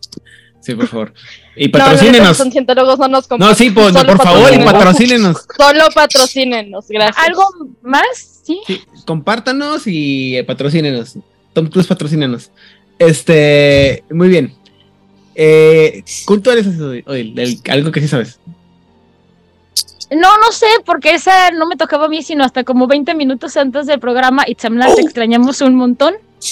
Es su especialidad, Entonces, mano. Este, voy a hacer mi mejor esfuerzo, espero no fallar Itzamna. La verdad es que yo creo que sí va a Ah, suceder. ya es fácil. porque Sexo, Ay, eh, güey, ¿qué más? Drogas y No, rock and roll. No puedes fallarle talieros. peor que a. No puedes fallarle peor que yo y mi cabra que se fue al monte hablando de los akashiyanos. Mira, siempre puede pasar, siempre puede ser la tecnocracia. Eh, ca- Callao, callao, que se me toca. Hijo, no me refería con espíritu, sino cuando Itzamna quiebre. renunció a la tecnocracia. Sí, güey, ya. En fin, este, Focus, cabra, regresa acá, por favor. Gracias. Cultistas. Cultistas. Para los cultistas, la esfera de espíritu está reflejada dentro de eh, del ensueño o del sueño, porque ponen the dream, de ajá, sí, sí, sí, eso. No el de las hadas, espero que no sea el de las hadas, por favor. Y lo ven como el reflejo del alma de la humanidad. Así que mientras que eh, el cuerpo es una mala percepción del ser, el espíritu es la emanación de- del alma. Así que cuando el alma de las personas y la tierra está siendo corrompida, pues también lo va a estar el espíritu del lugar. Si la humanidad tiene sueños de devorar o de sangrar espíritus, pues los sueños van a colarse hasta la realidad a través de los, de- del espíritu. Ahora, si la gente sueña con cosas nuevas, con abundancia, con la paz y con el amor, también estos sueños se van a manifestar eh, en el mundo espiritual. Si sueño con una bicicleta, los- eh, posiblemente voy a desafiar la bicicleta o te genera estrés. Diablos. Ajá. Sí. Este, por tanto, los, este, los cultistas van a considerar el mundo espiritual como el como mucho más verdadero que el mundo físico. ¿Cómo es que los cultistas pueden acceder e interactuar con este mundo espiritual y con los espíritus? Pues el camino más sencillo es con las percepciones alteradas, o sea, sexo, drogas y rock and roll. Y mientras que la visión mística se vuelva más y más abstracta, van a poder ver abstracciones mucho más complejas del mundo espiritual. O sea, entre más sexo, más drogas y rock and roll tengas, más iluminación tendrás y podrás observar cosas mucho más complejas. Me perturba tu falta de fe. Perdón. Eh, Yo nada más digo lo que ellos opinan, yo no estoy diciendo si están bien o están mal, pero realmente lo hacen a través de sexo, drogas y rock and roll y la percepción súper alterada. Y insisto, eso, se puede lograr con falta de sueño, con drogas legales, con exceso de azúcar, sobredosis de cafeína, eh, emborrachamiento de té, comida, Operaciones alteradas. Impresiones alteradas, este, comida, una buena intoxicación, te picó una abeja y eres alérgico. Todas estas cosas maravillosas te pueden llevar también a esto. Meditación. golpes en la cabeza. Niños, mediten. Este, Meditación, para los que logran meditar, sí. También debemos, debemos de señalar que el, la, es- eh, la esfera de espíritu está relacionada al sentimiento de la envidia dentro de las nueve pasiones sagradas del maestro Tali Eos. Entrenamiento físico. Así es. ¿Mm? Sí, también. Sí. Pues Muy es bien. que también te ayuda a tener una percepción este, alterada. Si haces suficiente entrenamiento físico. Muy bien. O si no tienes, capa- si no tienes este condición física y te echas tres pisos corriendo una escalera, seguramente también tu percepción va a quedar alteradísima. Muy bien. Y ah, Pero no fallado Itzamna y se ve mejor después. el- la siguiente parte del podcast se llama el, eh, el ¿cómo se llama? El, ah, el soliloquio de Hernán, porque nos va a hablar de los cuentasueños, los eutánatos y la orden de Hermes. Date Entonces, vuelo, matador. suéltate. Solo quiero decir, cochino Hernán, me quitaste los eutanatos. no, espérate, falta que lleguemos al de Ya. Elías. Chango. Em, buenas tardes, eh, honorable púlpito del, de allá. Eh, el día de hoy vengo a presentarles a los cuentasueños, también conocidos como Dream Speakers o Onigo Longue en francés. Eh, los Sea Speakers entienden la esfera de espíritu como todo lo que hay por arriba y todo lo que hay por abajo. El Oh, chamanismo. Toma. Como un mago, nada por aquí, nada por acá. Nada por acá. El conejo no sale del sombrero. Efectivamente, eh, la esfera de espíritu es como el conejo que radica arriba, radica abajo. Vamos, que espíritu es todo lo que está por todos lados. Un poco como el tejido conectivo de la realidad. Y tenemos que el chamanismo, el chamanismo inicia y termina en la dimensión espiritual, ya sea el chamanismo típico de la Gran Siberia o de Norteamérica o Japón o de donde sea. Lo que distingue el arte de los espíritus para los Dream Speakers es que les permite actuar en el mundo de los espíritus, mismo como si ellos mismos, las chamanas o los chamanos, fuesen propiamente espíritus individuales. Sin embargo, el propio viaje al mundo espiritual es muy importante para cada dos semanas. Ay, por Dios, ¿qué clase de notas tomé? Espérenme, no me desesperen. Ah, bueno, el punto es que el viajar a través del Umbra no es la única cosa que hacen los Dream Speakers o los chamanes en general, porque también interactúan con los espíritus, los llaman, los invocan y demás. Puede haber contacto con los espíritus, pero incluso sin abandonar el mundo físico, ya que el dominio del arte del espíritu les permite atravesar con sus sentidos el gauntlet, eh, esta membrana que divide el mundo físico del espiritual. Algunas tradiciones chamánicas entre los Dream Speakers, ya les platicaremos de los grupos que hay en el interior de la tradición. Eh, no manejan en, lo absoluto el viaje umbral. Y también hay otras que solamente se lo permiten eh, cuando hay ceremonias muy, muy específicas. Así que es un cliché que no es del todo correcto pensar que por ser un Dream Speaker va a estar brincando por aquí este, y por allá a lo largo de la umbra, porque si bien ellos pueden estar de acuerdo en que la tormenta de avatares puede ser una catástrofe tremenda, en realidad un Dream Speaker sabe que es uno de los tantos peligros que hay en la umbra, por justo lo que estaba planteando Aidan hace ratito, eh, Dream Speakers y asociados saben que cuando ingresas a la umbra te puedes extraviar, puedes encontrarte denizens, criaturas que atenten contra tu bienestar y que además el obtener algo de un espíritu te va a costar y a veces no traes lo necesario para pagar ese chiminesh, ese, ese tributo que te pedirán. Y a veces el espíritu no va a estar de buen humor porque las lunas no cooperan, como estaba diciendo Odil hace rato. Eh, deme un segundo. Aquí el punto es que muchas veces para atravesar el gauntlet, eh, digamos que para hacer cortes en el gauntlet, eh, la o el chamán em, se, lastima a sí misma o a sí mismo para que por simpatía lo que se hace a sí mismo, el speaker, se lo hace también al gauntlet. hiriéndose, hiere el tejido entre los mundos, permitiéndose interactuar del otro lado o incluso atravesar. Por favor, niñas, niños, no hagan esto en sus casas. Utilizar las autolesiones eh, es una de las formas, pero sin duda es posible encontrar otras maneras de comenzar a la celosía para que dé acceso. Otros focos que los chamanes pueden utilizar para conectar con los espíritus pueden ser dramatizaciones, contar historias, cantar canciones, eh, música y otros tipos de arte. Niño Rigel levantó la mano. Tenemos que recordar que la mutilación, la automutilación ritual está muy presente en toda América precolombina. Está desde eh, las tradiciones del norte de, América.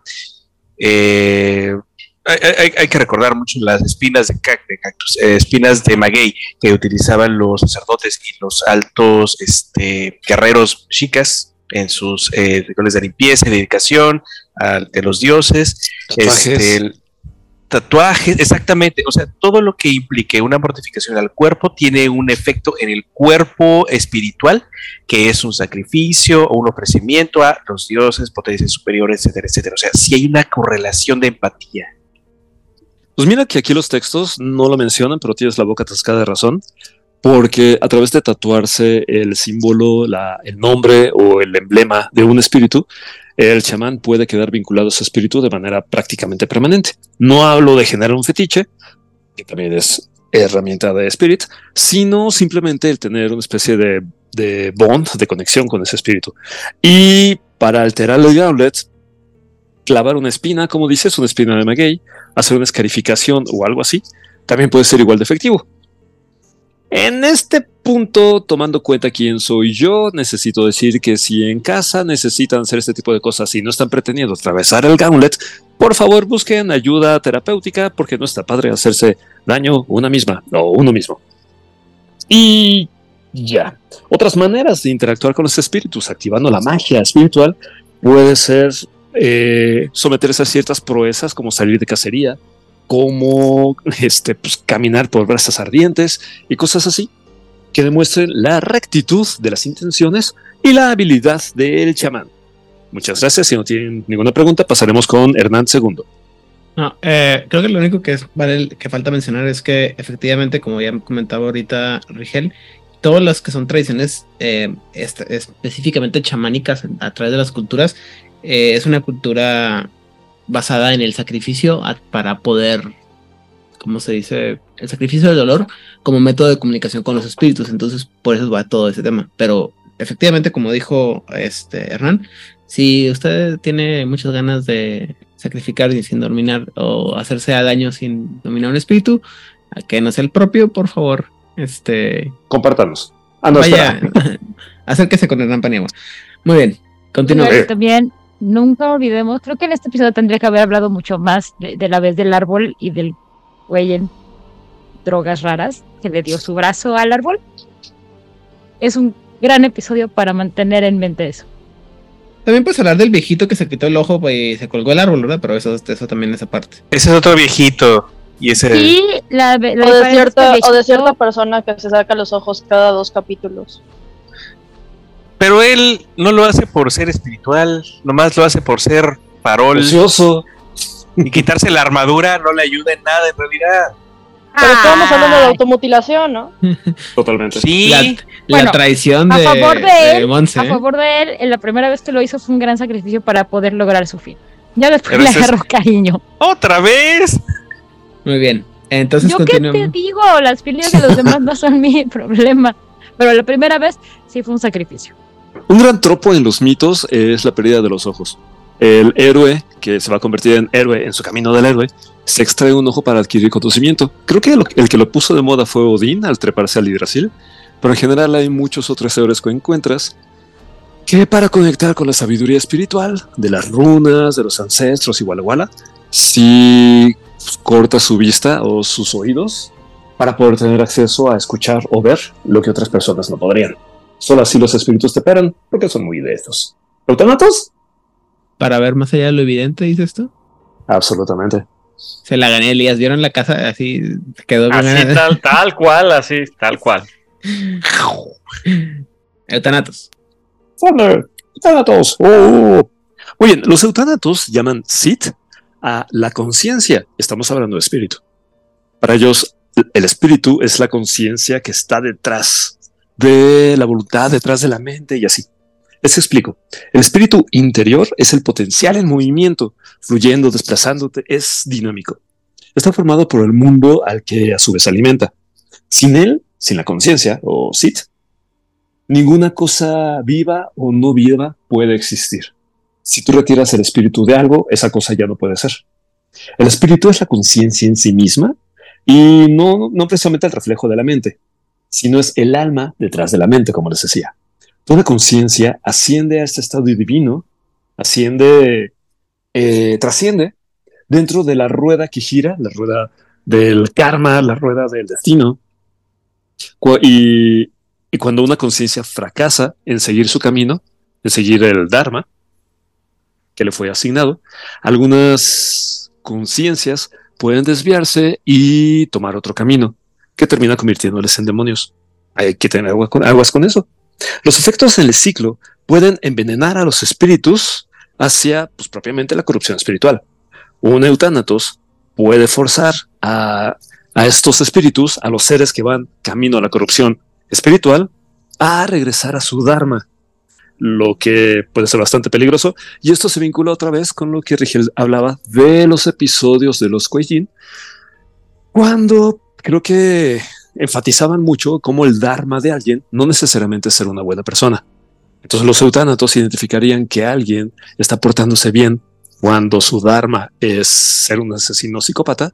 Y entonces los eutanatos llegarían, le juzgarían y le explicarían que ese no es su camino y que ser buena persona le llevaría a la corrupción espiritual y que por eso lo que mejor le conviene es ser Dexter, el asesino forense, por ejemplo. También puede suceder que encuentren espíritus que no están en el reino que les pertenece. Y entonces, nuevamente, llegan los eutanatos y le conminan eh, amablemente a que se vaya al mundo en donde tiene que estar. Los eutanatos tienen diferentes mm, derivaciones, diferentes tipos, y entre ellos están los Aideth, que son llamados los bardos de la muerte. Son como los primos celtas de estos eutanatos más asiáticos. Los eutanatos son medio, medio asiáticos, ¿verdad? Y puntualmente los Aideth son los que supervisan, rastrean y vigilan el buen cumplimiento del Dharma de las personas que van hacia la trascendencia espiritual de la rueda. Por supuesto que los Aideth no le llamarán desde su cultura celta, no le dirán Dharma a este camino. No sé cuál sea la palabra celta para esto, pero la idea, pues, va por ahí. Pasamos contigo, Hernán Tercero. Tengo que hacer así como. Ha de ser algo relacionado a los Gis, ¿no? ¿Cómo, cómo, cómo? Ha de ser algo relacionado a los Gis, a las, a las Geas. Ah, las Geas, sí. Sí, ha de ser. Porque pues es, básicamente el, el destino, ¿no? La, la predestinación. Pero bueno, no soy experto en mitología celta. Continuamos con la orden de Hernán, digo de Hermes. Ah, Aplica, aplica. Muy bien. Subiéndole el nivel de mamonería, tenemos que en la orden de Hermes le llaman Ars Spiritum o el arte de los espíritus, para sorpresa de absolutamente nadie. El arte de los espíritus es el poder que tenía Salomón sobre los jinn. Y aquí los herméticos le pisan los callos peligrosamente a la sociedad del Kabum. Nos van a Poner. Ah. A ver, lo voy a intentar otra vez. Si ustedes recuerdan, eh, habíamos comentado que los Taftani, allá en el Oriente Medio, eh, se relacionan mucho con los Jinn, los cuales no son simplemente espíritu, sino también materia. Y si tú quieres alterar a un Jinn o comandarlo y obligarlo a obedecer tu voluntad, necesitas hacerlo tanto con espíritu y con materia. Eso lo hacen los Taftani y también lo saben los herméticos.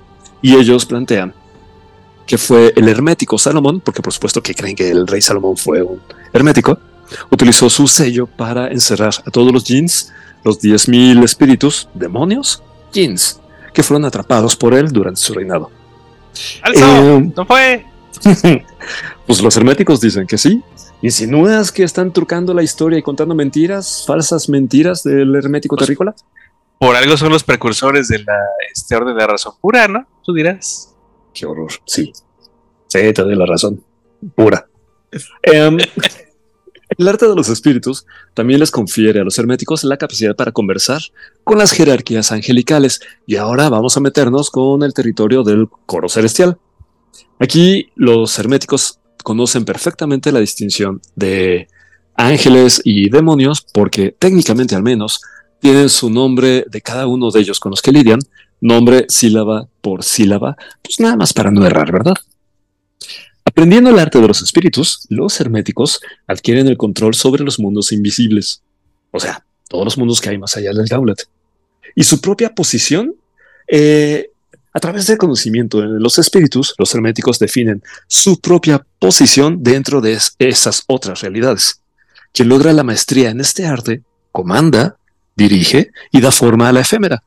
Decíamos que la efémera es esta materia sutil con la que se tejen los sueños, eh, los espíritus, y todo lo que hay más allá del gauntlet, teóricamente al menos. De esa manera demuestran su autoridad sobre el ideal detrás de todas las formas. Esto echa mano un poquito de la idea platónica de, de una ontología, de un ser más allá de las formas, un ideal del ser, el ideal del ser humano, el ideal, ideal de una silla, el ideal de un podcast, el ideal de etcétera. Para los herméticos, estos conceptos ideales son el espíritu que está detrás de lo que se consolida como la materia, como una persona, como una, un guarache, como una pared, etcétera. Y a través del espíritu, ellos no lidian con la cosa, sino con el ideal trascendente de la cosa, lo comandan y lo dominan. Porque los herméticos son ligeramente egocéntricos, ubrizosos y así. Demostrando esta autoridad, eh, quien los observe puede darse perfectamente cuenta, al menos según ellos, de que los herméticos son seres pertenecientes a todos los mundos y a ninguno. Los humos y las sombras, vamos a hablar de los focos. Los humos y las sombras son utilizados como foco para evocar la percepción de lo invisible. A través de encender inciensos y ju- juegos de sombras, pueden identificar los espíritus que hay en la periferia y o crearlos o dominarlos. Un espíritu para dominarlos a todos. El sello del rey Salomón se utiliza para ganar poder sobre las fuerzas y las entidades de otros mundos. Y los símbolos cabalísticos del árbol de la vida, de la cábala, con perdón de los coristas celestiales otra vez, les ayudan a doblegar las barreras entre los mundos y las diferentes realidades. Nuevamente, en la Orden de Hermes hay diferentes casas, hay diferentes subgrupos, y entre estos subgrupos es, les comentaba yo la otra vez, por cierto, la Casa Coesitor, que son los jueces que están vinculados con eh, la sabidu- sabiduría de Matt, el equilibrio y así, que aquí ahora se están metiendo en territorio de los Hemsobek, ¿o cómo era? ¿Cómo les gusta pisar callos a estos güeyes? Es su especialidad. Hemka Sobek. Hemka Sobek. Hemka Sobek. Justo. Lo que pasa es que los herméticos son los que hacen eh, orders planning.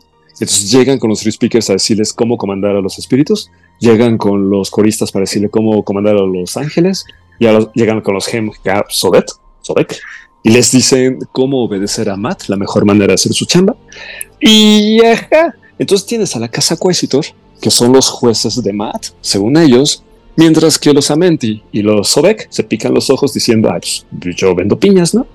Pero para hacer estos juicios, el punto es que para hacer estos juicios utilizan mente para conocer quién necesita ser juzgado y utilizan Spirit para convocar a los arcángeles que van a hacer la sentencia y la ejecución del condenado.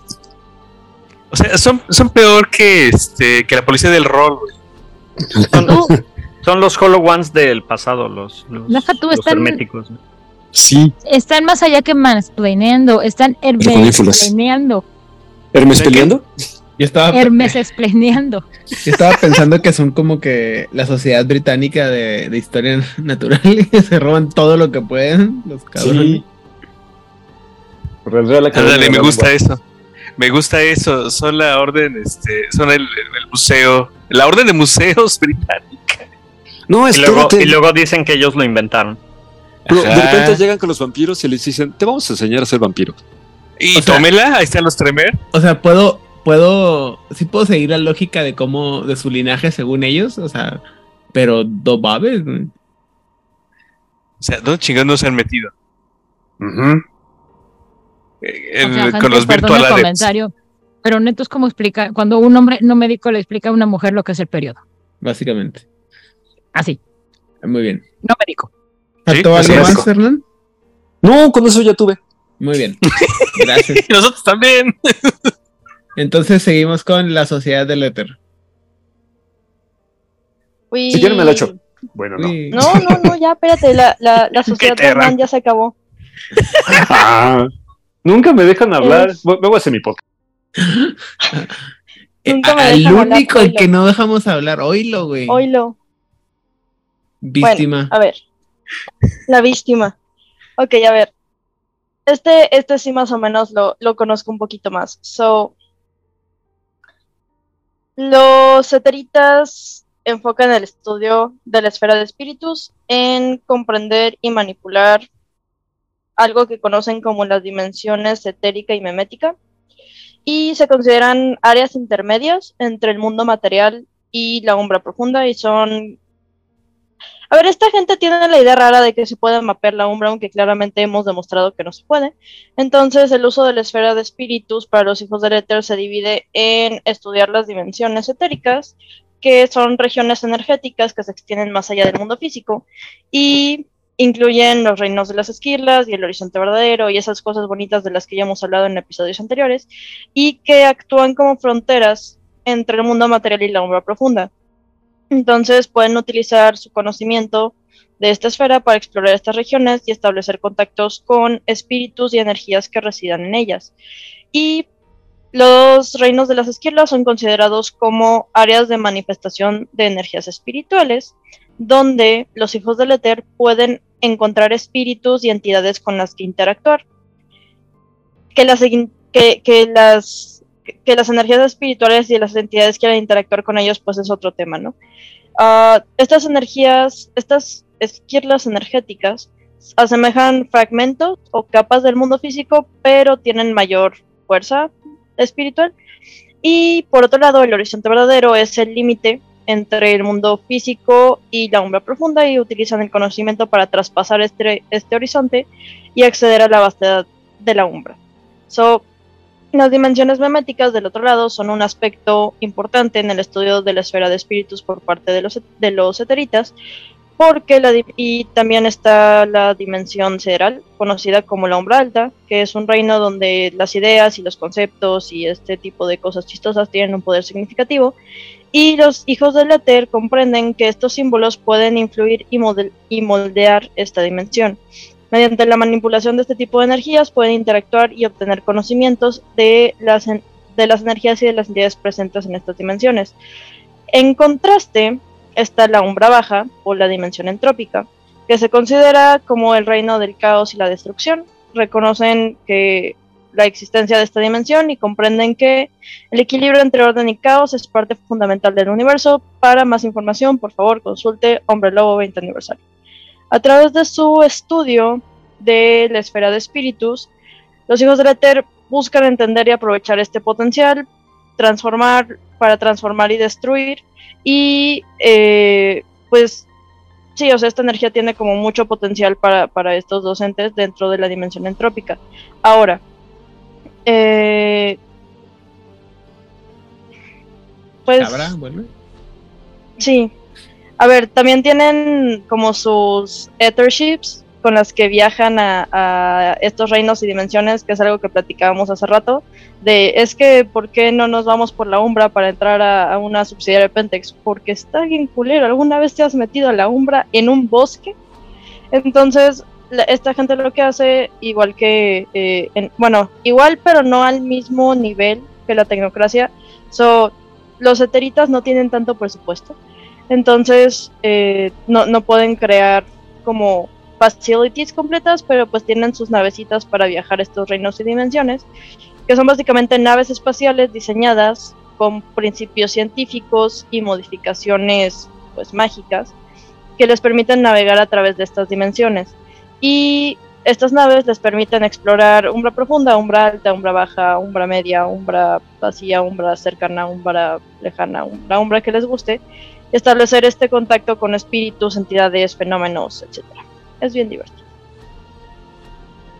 ¿Odil? Pues estoy entendiendo bien, los satélites creen que como Waze o como Google Maps pueden mapear la Ciudad de México. Yes. Igualito. me, da, risa que, que lo mencionen. Pregúntale a Google. Pregúntale a Google. Me da mucha risa que lo mencionen porque en alguna en una jugada que tuvimos de jugar de Hombre Lobo en la prevista que juegas by Night, no me acuerdo qué fetiche o gift o no sé qué, qué juego, qué cosa tenía mi, uno de los jugadores, que era básicamente un GPS de la Umbra. Y me acuerdo que hay un jugador que estaba en otra manada y que se enteró así, fue así, literal se le botó la cabeza con la idea de que existe una, un GPS de la Umbra y cada vez que sale a relucir el tema, así como que, o sea, puedo sentir, puedo ver cómo se le pudre el corazón del, del odio de saber que existía esa cosa. Porque, pues, obviamente, no, como dicen ustedes, no debería existir, pero sé que existe, o sea, hay un, era una cosa, era un gift o un fetiche, algo así muy específico del 20 aniversario. Pero sí, era así como que mucho odio en su corazón. Yo de esta manera, si no puedes trasear la Ciudad de México, es más, ni siquiera hubiera la Ciudad de México, Monterrey, Ah, bueno. Hay japoneses que juran y perjuran que pueden llegar a cierta parte cercana de donde yo vivo. Ningún, ningún Uber, ningún Didi, ningún Drive, ningún lo que sea, en su sano juicio va, va a subir, va a decir como que eso no va a pasar. Pero que hay una calle, no, no hay una calle. Eso es un o escalera, o es un callejón, o es un camino hecho a pie. Pero por alguna razón alguien decidió que eso era una calle. Y no se puede no te das cuenta hasta que llegaste con tu auto ahí y dices, ¿y ahora cómo vergas me regreso? También funciona cuando sales de la Ciudad de México y te tocas estas subidas de 45 grados y dices, no mames, mi auto automático no va a subir porque además está lloviendo. Es el Spider Móvil. No, se resbala. Ah. No, se resbala. Es como súper horrible meter segunda en tu auto automático y que para la subida esta y que tu auto en vez de ir para arriba vaya para abajo. Sí, estuvimos ahí, nos pasó. Oh, qué Muy bien. Ah, Hernán, ¿querías agregar algo más? Sí. Es que pensando en, en ciencias de la complejidad, tú puedes desarrollar la ecuación que calcule el movimiento de un péndulo. Tú Ah. puedes desarrollar la ecuación que calcule el movimiento de un péndulo que cuelga de un péndulo. Pero desarrollar la ecuación de un péndulo que cuelga de un péndulo que está colgado de un péndulo, o sea, tres péndulos simultáneos, eso ya es humanamente imposible. Posiblemente para la mente despertada sí. Ahora pensando en el Umbra, tú puedes desarrollar la ecuación entrópica mezclando entropía con spirit para identificar dónde es el punto más probable donde se puede eh, encontrar un cuerpo umbral que tú estás buscando, un, un mundo en particular, un algo así. Es el doble de complicado el que puedas ubicar dos cuerpos eh, umbrales. Pues tal vez un GPS pueda ser muy sofisticado y tener hasta tres o cuatro, tal vez cinco cuerpos umbrales ubicados en, en un mapeo. Pero ya más allá de eso, mapear toda la umbra implicaría un archimago que es súper mega domina entropía para ubicar la configuración más probable de la umbra cuando tú ingresas en ella, ¿no? Pero pues recordemos que la Umbra es un mundo cambiante, entonces es como, ah, si hoy está en la puerta y mañana está en el baño y al día siguiente está en la sala y después va a estar en el baño de abajo y luego va a estar en el cuarto y luego va a estar, o sea, En la alacena. ajá, sí, y luego tienes que entrar al inodoro como si quisieras hacer el Ministerio de Magia, o sea, es, es, un, es un tema bien, bien divertido porque es gente que se empeña en que pueden hacer cosas que claramente no están capacitados para hacer. Cualquier parecido con la realidad con mi trabajo es pura coincidencia, pero el punto, La realidad es, también. el punto es que, no sé, ubican la sala esta de las puertas que aparece en la película de Shazam que intentan mapearlas así de a dónde va cada puerta y es como de así, esta va a un laberinto y resultaba que realmente la puerta iba así como al mundo antiguo griego que te llevaba al, al tártaro, es como de güey, quizás sabes a qué te lleva el umbral, pero qué hay más allá está muy cabrón. Pues, Por ejemplo, en este en el ah, Ministerio del Tiempo, la lógica te dice es que las puertas te van a llevar al tiempo que, que dice la puerta. Muchas están investigadas, otras no, pero además tiene que ser dentro del espacio de lo que se considera España. Así que tienes puertas que potencialmente te pueden llevar a 1615 de la España Mira. moderna a México colonial. La bronca es que esa puerta potencialmente va a dejar de servir aunque sea del año, iba a perder mucho poder porque obviamente el espacio que era España se va haciendo reduciendo, reduciendo, hasta que ahora es España pequeñita, ya no es este imperio donde el sol nunca se mete. Y tienen puertas que están clausuradas porque no saben qué puede pasar ahí. O sea, que mandaron expedicionarios del Ministerio del Tiempo y es como de, y no regresaron, y no sabemos qué está pasando, y preferimos no perder más gente. Es, es algo que exploraron un poquito en la última película de Indiana Jones, la recomiendo, es un 7 de 10, este, en la que se supone que viajan en el tiempo por razones que no vale la pena mencionar, pero el caso es que se supone que el portal para viajar al punto específico del tiempo al que querían llegar estaba en ciertas coordenadas que les había dado, no recuerdo si Aristóteles, Pitágoras, no sé, alguien importante del pasado, y entonces se dan cuenta de que sí tenían las coordenadas correctas, para el tiempo en el que fue co- en el que esas coordenadas fueron mapeadas, pero la deriva continental que no se había experimentado y no se había observado en esa época hizo que esas coordenadas cambiaran y terminan en un tiempo completamente diferente. Entonces Claro. es, es, es un tema bien interesante porque es como de sí, en teoría lo puedes hacer, pero en la práctica es bien diferente. ¿No, Arquímedes? Bueno, no importa. Este. Los Verbena. Sí, yo.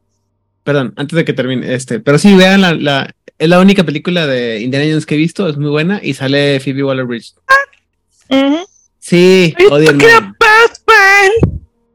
¿Es en serio? La mejor es la 1. No, la 3. No, A ver, pero ya sabemos, ya sabemos que ya sabemos que Aidan es un cerdo sin cultura. Ajá, así es. Ya sabemos que Aidan es un cerdo sin cultura.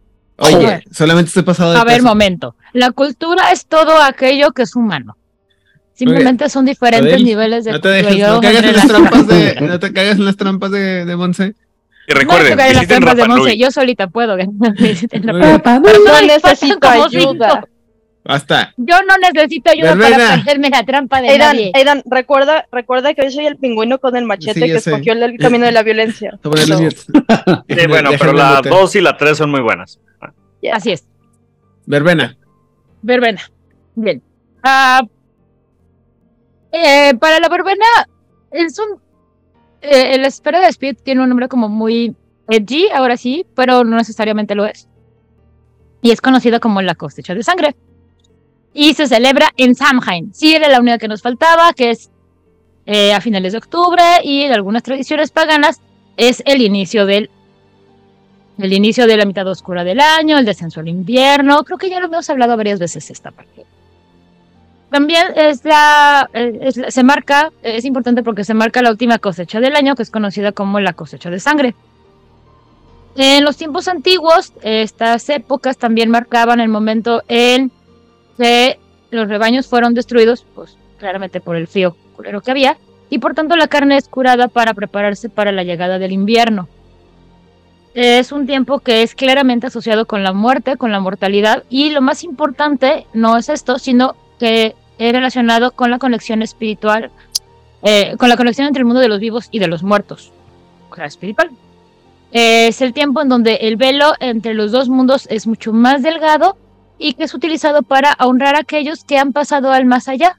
También es el momento en donde tienes la oportunidad de poder hablar y aprender de todos aquellos que ya no están aquí. Para las verbenas, la magia de espíritu, como muchas cosas, tiene un aspecto dual. Así que mientras la magia de los espíritus está asociada con la muerte que, y de los que están más allá del velo, por tanto está asociada con la vida. Pero no, y por ello es que no creen que la muerte o los muertos deban de ser temidos, sino que deben de ser honrados y usualmente las verbenas están muy reluctantes a, a molestar a aquellos que han pasado más allá de. La magia espiritual es primordialmente asociada. Chicos, ¿quién está haciendo ruidos? Ok, perdón, es que alguien está haciendo. me está usando acá. Perdón, al lado. Y no me refiero a los espíritus. Chan, Espero. chan, chan. Chan, chan, chan. Alguien está Ustedes toda mi vida despertando. tenían que escoger. No, por favor, no. Yo estoy muy feliz no viéndolos. Los respeto mucho, pero no los quiero ver. Gracias. Ah, ¿qué estaba yo diciendo? Así que esta dualidad de la vida y de la muerte y de la mayor parte de las verbenas no van a estar como muy felices de andar molestando a los espíritus. Y en caso de, este, de que lo hagan, pues va a ser desde em, el deseo de, de aprender de ellos y de tener más sabiduría. Por lo mismo, aquellas que están buscando levantar o atar a los fantasmas son es algo visto como antinatural y en el mejor de los casos eh, los van a ver como sospechosos, son prácticas sospechosas que no caen muy bien para las verbenas. La mayor parte de los espíritus con que verbena lidia suelen ser los espíritus de la, de la naturaleza, los elementos que hacen crecer las cosas. Y esto mismo hace que puedan hablar con los seres elementales y primordiales de la creación, a los que aprecian y por ello buscan el favor de estas criaturas a través de diferentes tipos de, ofrendas. Las manifestaciones que las barbenas observan eh, a través de esto suelen ser eh, en forma de miriadas de maneras diferentes sobre las canciones y las historias viejas, que puede incluir a la gente pequeñita de la tierra y a los bellos y terribles reyes y reinas de la naturaleza. Algunos de los focos suelen ser la hoja de Arthame, que no debería de poder cortar nada material, pero sí puede hacerlo con los lazos espirituales y permite a su portador dirigirlos a su voluntad. También incluyen hacer los sacrificios, grandes y pequeños, para mejorar la voluntad de los espíritus. Y así. Muy bien. Muchas gracias. ¿Dudas, A comentarios, anécdotas graciosas? No. Falta de mi potencial despertar a la mitad de un podcast hablando de Eh, espíritus eso y estuvo muy raro. Sobre todo porque Sí. estás hablando de Samhain. Entonces estamos hablando de eh, Halloween y Halloween 20 años después. Y faltan Y- 120 esas- días todavía. Y va a caer en viernes 13. ¿A poco? Sí, eso leí. No me consta. Qué chido. No sé. This is Halloween. This Hay que is hacer algo. mire que sí. Halloween, Este- Halloween, Halloween. No, no, de hecho se me hace muy interesante, muy sangriento, la verdad, muy allí. Aunque digan que no. Pero lo curioso es que no es una, o sea, parece que es una visión edgy por la situación de que se está trascendiendo el mundo de, de, de- de los muertos y del invierno.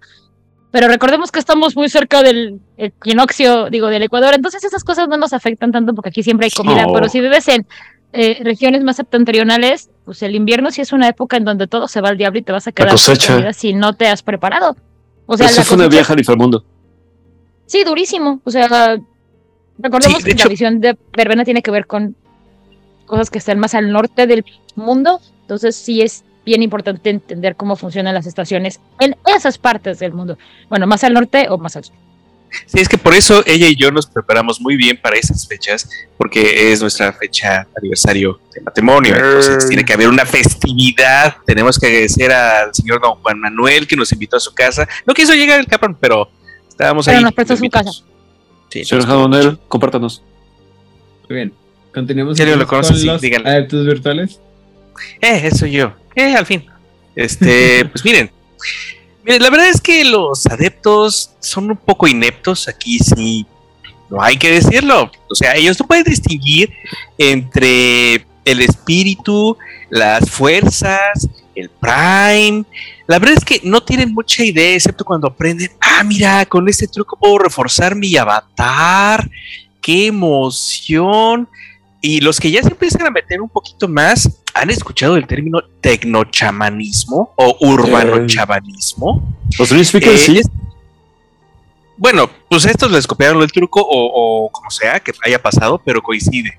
Porque fíjense que tienen esta idea loca de que le puedes hablar a los espíritus de los focos, a los espíritus de la electricidad, este, sobre todo dejan de utilizar las computadoras y empiezan a con el lenguaje y con eh, el convencimiento y hacer el, el- ¿cómo, cómo quedamos que se llamaba? Eh, chiminash, el chiminash, eh, que es portazgo. O sea, empiezan a hacer el, el- el trato, el trueque con los espíritus y, y empiezan a hablarles todo el tiempo. Y empiezan a volverse el loquito raro de la esquina que dibuja cosas raras en las paredes y se le queda viendo y, habla con, con- con un perrito o, o habla con los letreros. Está bien interesante, bien chido para ellos, pero para todos los demás son un montón de chiflados. Em, y como siempre, tienden esta tendencia a que entre más se están eh, incrementando la esfera con ellos, más fácilmente se notan los ecos a sus alrededores. Entonces, aparentemente están como que eh, poseídos o, acechados, sería la expresión. Es decir, entran en un lugar y las luces empiezan a parpadear, así como acaba de suceder acá en mi casa. Este, y empieza a pasar eh, cosas extrañas, como que las cosas, sobre todo las electrónicas y las que no deben de moverse como las sillas, empiezan a moverse solas, pero sobre todo las cosas electrónicas. Lo cual nos, nos lleva a. Sí, exactamente. Muchas gracias. Trataba de acordarme de la palabra. Sobre todo porque esto se vuelve como que sus aco- acompañantes, como que los duendecillos eh, que acompañan usualmente a los chamanes, en este caso, son, son gremlins, son electrónicos. Y tenemos un extra. eh, de repente tienen socios peludos que no se bañan eh, y terminan haciendo golpes este, muy divertidos. eh, así es, un, todo, un, todo un instinto, una película de, de El Golpe. A lugares tecnocráticos, a lugares de Pentex, a cosas así extrañas, bien, bien random, pero pues solo ellos saben qué está pasando, ¿no? Entonces, eh, se puede poner muy interesante, digo yo. La verdad es que me gusta esa idea. Eh, ah, se me fue la idea bien cabrón, tenía una idea, pero eh, ah, sí. Este, creo que todas las personas que hemos tenido que lidiar alguna vez con una impresora, sabemos que hay que hablarle bonito a la impresora y hacerle su chiminaje adecuado, porque de otra manera estás jodido. Y que jamás, jamás Le muestras miedo. sienta tu miedo. ni tu Miren. urgencia. Yo la verdad, si llego a amenazar a mi computadora, literalmente con violencia y con intervenciones mayores, me funciona. Eh, de repente me deja tirado, pero la mayor parte del tiempo funciona muy bien. La última vez este, le tuve que trans- trasplantar un cerebro, Eh, pero eh, el resto funciona muy bien, entonces no tengo ningún problema. ¿Sabes qué extraño mucho yo? ¿Mm? Cuando trabajábamos en línea de código y podías ponerle format C. Formar- Eh, Todo puedo hacerlo, pero desde una Sí, de pero aparte sentías- externo. Ahí sí sentías su miedo porque le decías format C, enter. ¿Estás seguro que quieres formatear C? Le das otra vez enter. ¿Estás seguro? No, bueno, ya no. Muy Y bien. entonces, "Eh, me suicido. Yay, Muerte. Muy bien. Este. Muerte. Combinemos. Continuemos, perdón. Eh, los Alibatin. Curiosamente también me tocan a mí. Me hice presente en este lugar. Miren, eh, eh, todo es completamente lo contrario de los eh, adeptos virtuales. En ese sentido, sí, son muy habilidosos en el espacio, o sea, la correspondencia entre los objetos, pero si bien los anteriores tienen eh, una ineptitud natural que no pueden con ella con respecto a Spirit, la verdad es que los Alibatin es todo lo contrario. Miren, para empezar, consideran que el espíritu está asociado al Gesed. Eh, ahorita voy a explicar qué es eso.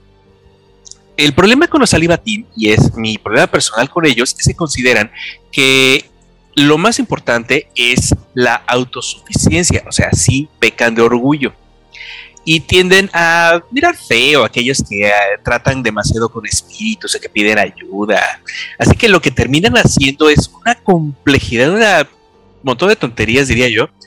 Eh, un ritual extraño, súper extraño que necesita matemáticas y triángulos y trapezoides y figuras este, platónicas para invocar los alcances astrales, seres de las matemáticas superiores, teoremas cabalísticos con conciencia y hasta fórmulas alquímicas que les permita eh, obtener información que no pueden obtener de ninguna otra manera. O sea, literalmente es su último recurso para eh, contactar. Uh, Gesed o Chesed, dependiendo eh, de qué tipo de um, hebreo estamos hablando, es uno de los 10 sefiros del árbol cabalístico de la vida y tiene asociado amabilidad y amor. Esos son sus asociados. Sí, dígame usted, señor Elías. ¿Estás, ¿Estás diciendo que ellos invocan a Baldor para hacer su máquina? Ellos pueden invocar a Al-Warismi para este, preguntarle, oye, um, ¿por qué hiciste las cosas tan complicadas? ¿No? La verdad es que hubiera sido mucho más sencillo. No, tengo que explicarte. Y entonces empiezan a discutir con Al-Warismi al respecto. Baldor es solamente el señor cubano que les prestó su nombre y por medio del cual nos espantamos todos. Entonces, fíjense bien, está bien interesante porque Gesed está asociado, como les decía, a la amabilidad, al amor, y es el primero de los atributos emotivos de la Séfira. Significa básicamente la amabilidad o el amor entre las personas. El espíritu es la piedad, devoción de las personas hacia Dios es como si fuera eh, un elemento de la fe que está, eh, eh, que, que, que, fuera como que lo que nos une con la divinidad. Igualmente se utiliza en los salmos, donde se habla de la amabilidad amante o la amabilidad amorosa de Dios o de Dios o entre los humanos. Y es bien curioso porque se le considera una de las virtudes primarias dentro del Sefirat. Eh, hay tres. La Torah, el servicio a Dios y dar amabilidad o dar cariño a los otros. Y se les considera las virtudes éticas. En otras palabras, esta debería de ser una de las eh, esferas que fueran más cultivadas por los alibatín y creo que la razón por la cual no está así es por lo cual ellos están incompletos. Hay toda una teoría de por qué este, no lograron lo que querían, eh, siendo que son los mantenedores de la red de la fe, que son los que dan este, fuerza al Medio Oriente, etcétera, etcétera, etcétera. Y es que son tan eh, llenos de orgullo, de ubris, que no aceptan lo que les hace falta. Esta bien podría ser la tercera pata de su banquito, por medio del cual hace que no funcione. Muy bien. Comentarios, dudas, chistes. Mm, Creo que no. no. ¿Se entendió? Porque el Es Batini decir, cruzó el camino. ah, porque del otro lado había un espíritu y no quería hablar con él. Claro. Muy bien.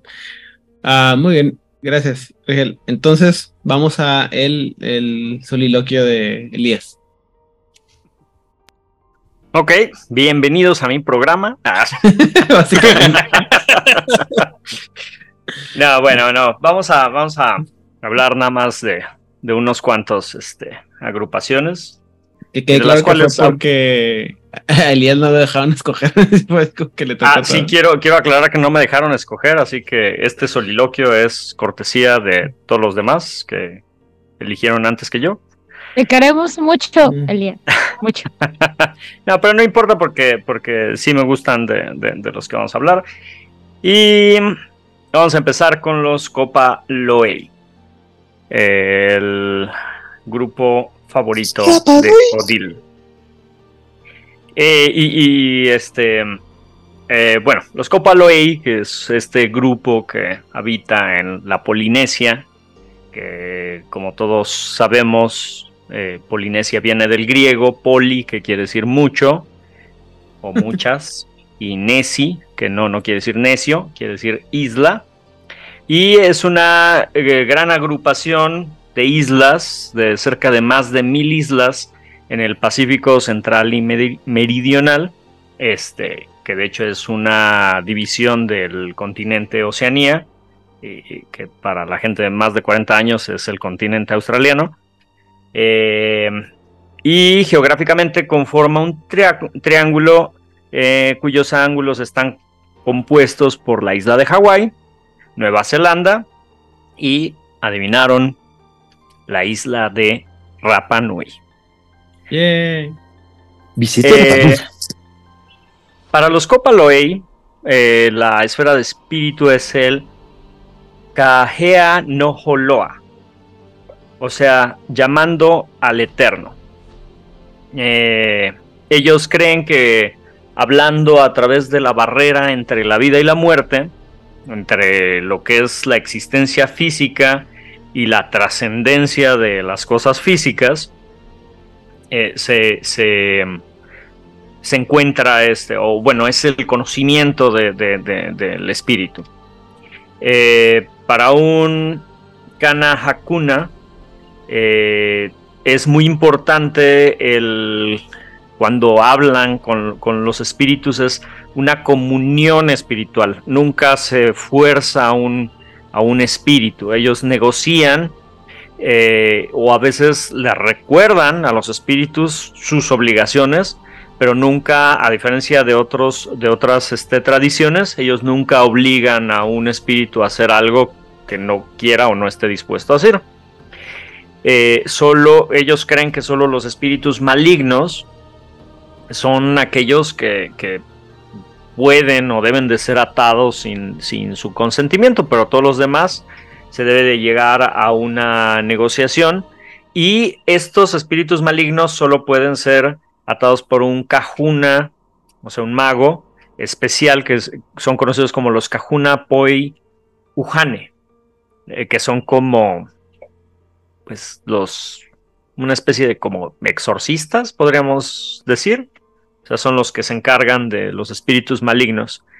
Y eh, cuando los Copaloei utilizan la es- esfera de espíritu para hacer algún fetiche, eh, ellos, ellos eh, tienen que hacer un trato para, para atar el espíritu al objeto y nunca, pues bueno, como ya lo mencioné, nunca, nunca forzarlos a, a este a, a entrar al, al, a- al objeto ¿Fetiche? y al fetiche. Y bueno, pues básicamente es como los, los Copa Loei, este, ven el, el- el- la esfera de espíritu es como de una manera muy respetuosa hacia los espíritus de la naturaleza y que existen a su alrededor, porque bueno, tienen esta idea de la convivencia tranquila y pacífica con todo lo que les rodea. Tu hermético de confianza diría, ¿cómo que no quiere entrar? Ahorita lo hacemos entrar, ¿cómo no? Mm. Bueno, ahora hablemos de los Hemka Sobek. El episodio anterior ya habíamos hablado un poco de que la esfera principal de los Hemka Sobek es la esfera de espíritu y que la dividen en nueve aspectos, que a mí se me hacen muchos, pero bueno, así dice el libro, que lo dividen en los nueve aspectos que son los componentes del, del ser humano del antiguo Egipto, eh, Egipto que es el, el Kat, que es el cuerpo, el Sahu, que es la manifestación espiritual del cuerpo, el Ab, que es el corazón, donde se encuentran las emociones y el pensamiento, el Ka, que es la fuerza vital, el Ba, que es el alma, que es eterna para ellos, eh, que podríamos decir tal vez es, el avatar, tal vez, el Kaibit, que es literalmente la sombra, que representa, pues sí, esta parte oscura de la persona, pero también representa literalmente la sombra. O sea, eso que está pegado al piso que perdió Peter Pan. Bueno, pues eso es el Kaibit. Y ellos creían que si estaba pegado a ti, pues era parte de ti y debía de representar algo de ti. El Q, que es el espíritu inteligente. Y el Sekem, que es el, el poder. Y por último, el Ren, que es el, el nombre, el nombre verdadero de, de- de- de la persona. Y todos estos nueve elementos juntos forman al Capitán Planeta, digo, a la persona. Y eh, eh, el más importante, bueno, para, para, para los Sobek es recuperar el Sekem personal, porque si recordaremos que los Hemka Sobek eh, eh, son elegidos por el dios Sobek porque se encuentran en algún momento de su vida, eh, bueno, de hecho, cercano a la muerte, y, y Sobek les da a elegir entre resarcir el mal que hicieron a lo largo de su vida por, por ser personas descuidadas o, o personas que no les importó, entonces ahora tienen que resarcir el mal que hicieron o pues morir y ser juzgados este eh, por lo que fueron, ¿no? En, en- Por en los su vida. herméticos. ¿Esa no es la Ajá. trama de Moon Knight? Sí, sí, ya habíamos mencionado que es la trama de Moon Knight. Ajá, sí, los Hemka Soek son Moon Knights. Y bueno, em, para los Hemka Sobek creen que otros eh, seres sobrenaturales son producto del imbalance de, el espíritu. Ah, bueno, obviamente a través de, la esfera de espíritu se pueden manipular todos estos aspectos de, de una persona, según ellos, o dentro de su paradigma, así es. Y eh, ellos creen que el desbalance del espíritu genera eh, distintos aspectos y que todos los seres sobrenaturales tienen ese desbalance del espíritu. Por ejemplo, los vampiros detuvieron el desarrollo natural del cat, que es el, el- cuerpo. O sea, la- el el cuerpo deja de, de deteriorarse en los vampiros y ese es el imbalance espiritual que, que ellos tienen. Los hombres lobo, por ejemplo, se dejan dominar por el ab, por el, corazón, las emociones, ¿no? la rabia. Los fantasmas y otros espíritus se manifiestan cuando el, el sahu, eh, que es la, manifestación espiritual del cuerpo, el ba, que es el alma eterna o el ku, que, es el espíritu inteligente, se desprende del cat, que es el cuerpo, y pues eso genera a los, a los rights, ¿no? O, algún tipo de efemera. Eh, y los Marauders están atrapados por el abrazo del Sekem, del poder. Están tan compenetrados en el poder que, que tienen estos, estos poderes eh, eh, desmedidos. Y bueno, todo esto se manifiesta en este desbalance espiritual. Según los Hemkasovek, solo hay una criatura en todo el mundo de tinieblas que realmente son seres verdaderamente balanceados. Y estos son Ajá. ¿Quién será? ¿Quién será? Las, Elan. las hadas, claro. Las pinches momias. Eh, Me come la curiosidad. exactamente. Las Las momias. Son los únicos seres merecedores y balanceados y poderosísimos de el mundo de la oscuridad. Y Tómela. Y no es cierto, porque cada una, cada tipo de momia tiene una proficiencia en cada uno de los elementos del alma. Entonces, no pueden estar balanceados. mm, bueno, más bien tal, tal vez eh, eh, lo ven como que cada una de, de las... Pero eh, según yo son 13, ¿no? 13 momias. Son cinco. Uno por el Ba, otro por el K, otro por el Kaibit, otro por el Ren, por supuesto, y otro por el Sahu. El Sahu Ok. que te lo vendrían definiendo como lo dijiste, que funciona como una especie de capullo donde la persona al morir queda encerrada y es ahí donde el trocito de, de Amenti llega y les dice, oye, ¿te gustaría una segunda oportunidad? Ah, bueno, pero tú estás hablando de, de, de Mommy Resurrection, ¿no? Después de que las destruyen y quedan los fragmentos de las momias y que se adhieren al, a los cuerpos. Sí, Sí, el mommy porque- viejito, sí. El viejito. Qué pocas El- me segunda dejan de, me ¿Primera de leer edición? eso. Bueno. Bueno, No me el punto es que es las, momia- la- las momias son este los únicos seres sobrenaturales balanceados, según los Hemkasovek. Tampoco les hagan mucho caso, le hacen caso a un dios con cabeza de lagarto que este, les da la opción de vivir o morir este, para servirles. Así que, bueno, pues básicamente esa es la perspectiva acerca del espíritu de los Hemkasovek. Y ahora vamos con sus tradiciones favori- favoritas, las hijas de Hipólita y los Olificati, las cuales, pues, como ya lo hemos mencionado, no tienen un uso específico para mm, la esfera de, de, de espíritu. Me imagino que las hijas de Hipólita debieran de estar relacionadas al espíritu, no directamente, no creo que sea una de las esferas principales, pero creo que por todos estos conceptos que, manejan acerca de, la unidad grupal y em, el, el- el apoyo mutuo, debieran de tener por lo menos algunos puntillos en, en, en- en espíritu. Sin embargo, no hay ningún rote de las, de las este, hermanas de Hipólita en donde, en donde utilicen la esfera de espíritu. Así que, pues, quién sabe, son únicamente suposiciones. Y los Olificati, pues,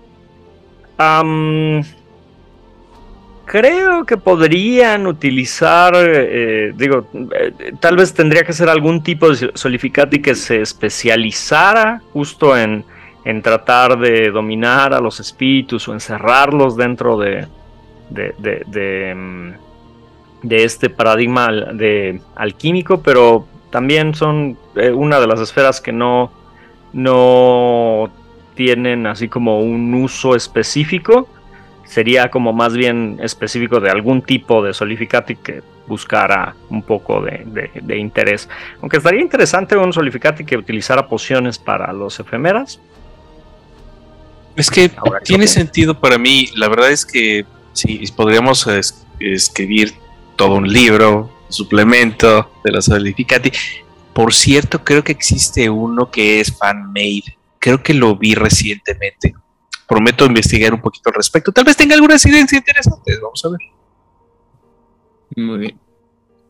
Y bueno, como no voy a hablar de, las de las hermanas de Hipólita y los Oblificati, les traigo el día de hoy otro de los grupos olvidados, los poderosísimos Bata.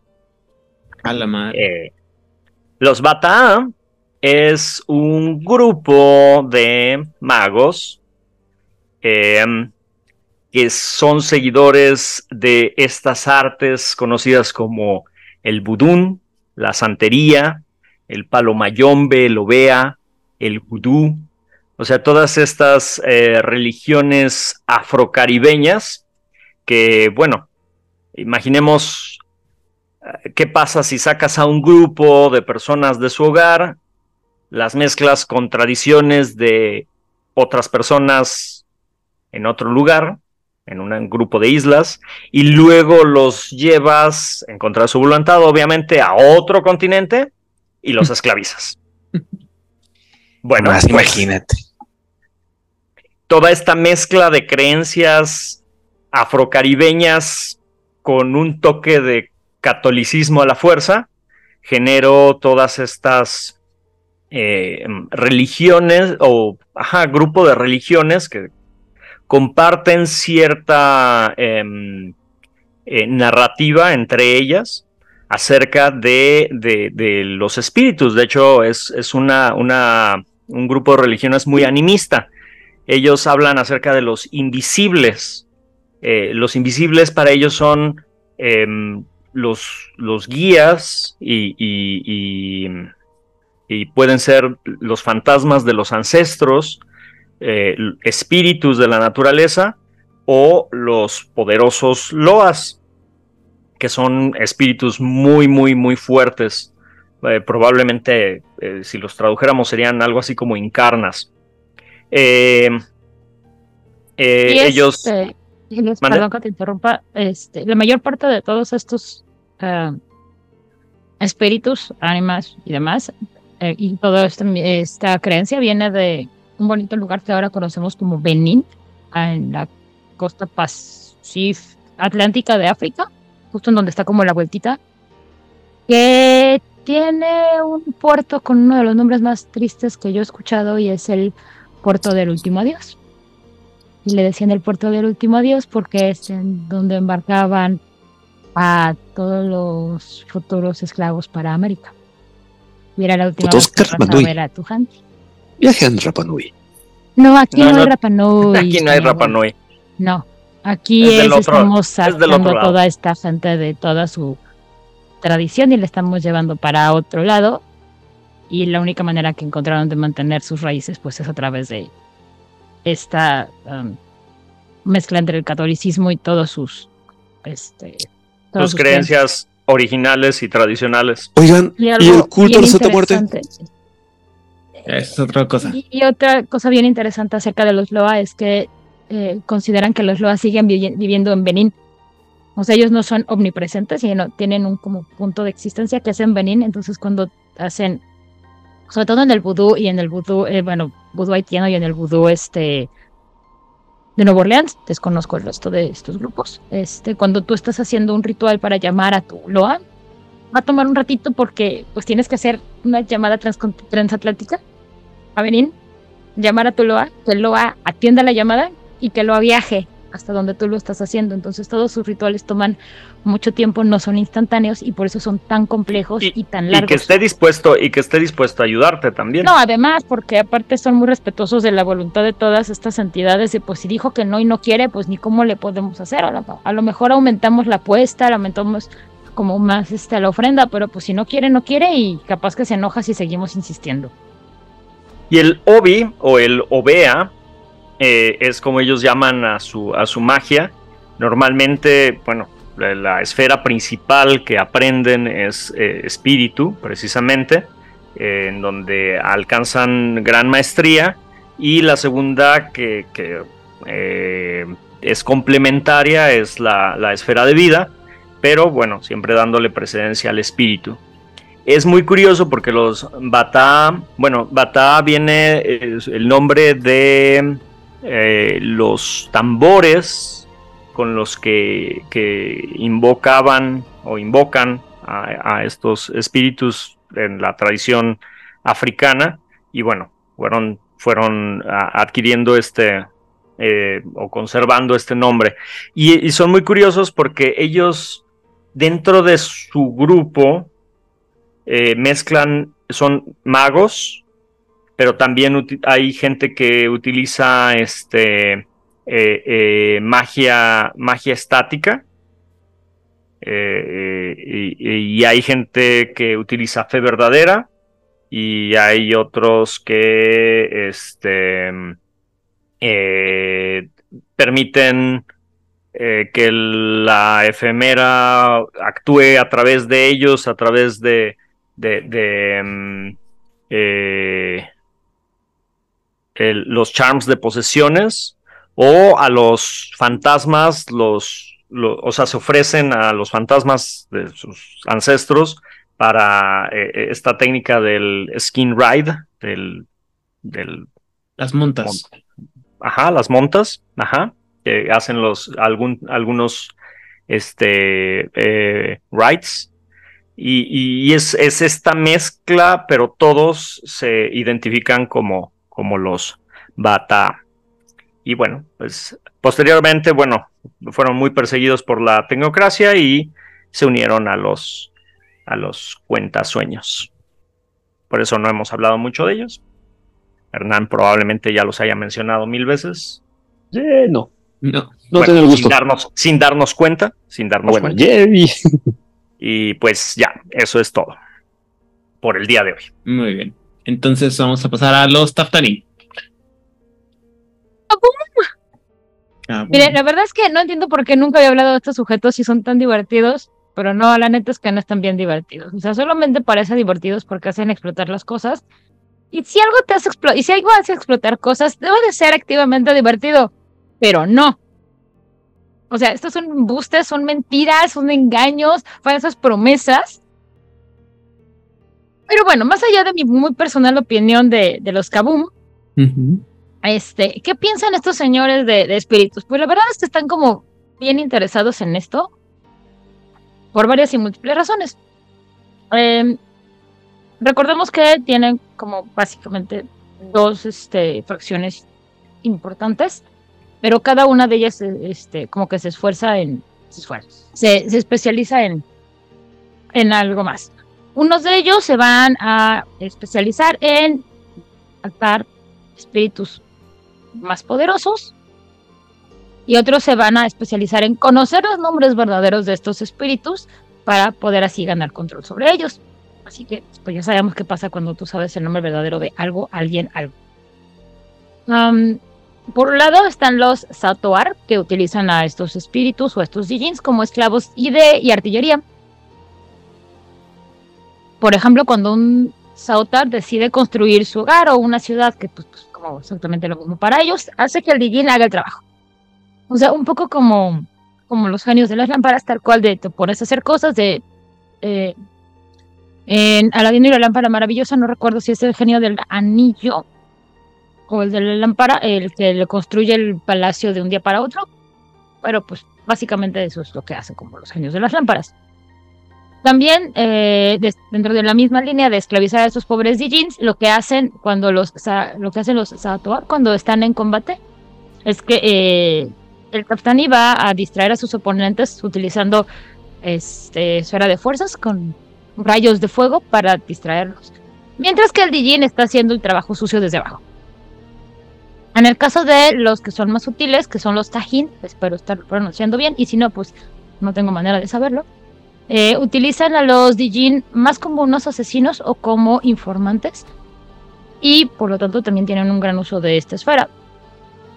En contraste tenemos que los Satoar utilizan, por ejemplo, la esfera de fuerzas eh, para ciertos efectos que un Kajin podría, podría realizar utilizando más bien este, la esfera de espíritu. Por ejemplo, un Satoar podría utilizar, podría utilizar fuerzas para llamar al relámpago y hacer un ataque, mientras que un Kajin podría recitar un canto de guerra y llamar a un espíritu de la tormenta. Eso no creo que le guste mucho a los señores de la sombra, pero pues es lo que Mm, así que tenemos que los Atuar, como ya hemos dicho a través de todas estas prácticas, son mucho más directos eh, y deseosos de utilizar la esfera de fuerzas, mientras que los Kajin van a utilizar, van a preferir la flexibilidad que les eh, permite el manejo de los espíritus.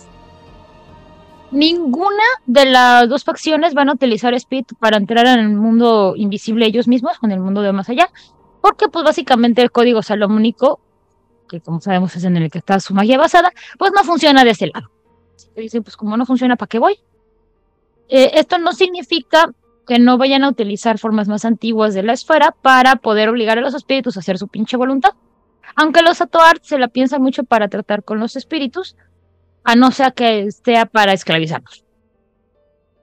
Ambas facciones creen que es muy posible que si no tuvieran el código salomónico, no podría funcionar esto, o sea, están esclavizando espíritus del todo bien. O sea, son como bien poquito respetuosos por estas entidades, nada más es como de, mira, necesito que alguien haga kaboom, necesito que alguien limpie, barra, sacuda, construya, y no me interesa absolutamente nada más. Muy prácticos los muchachos. En ese sentido son peores que los herméticos. Los herméticos comandan y así y tal. Pero estos los Estos es- los esclavizan. Sí, sí, Pues- pero cañón, porque además están buscando constantemente tener el nombre verdadero para de, no te me vas a escapar, no voy a negociar, no te voy a obligar como con las malas, no, es de activamente voy a ser dueño absoluto de toda tu, de toda tu ser. Como esta película con Tilda Swinton del año pasado.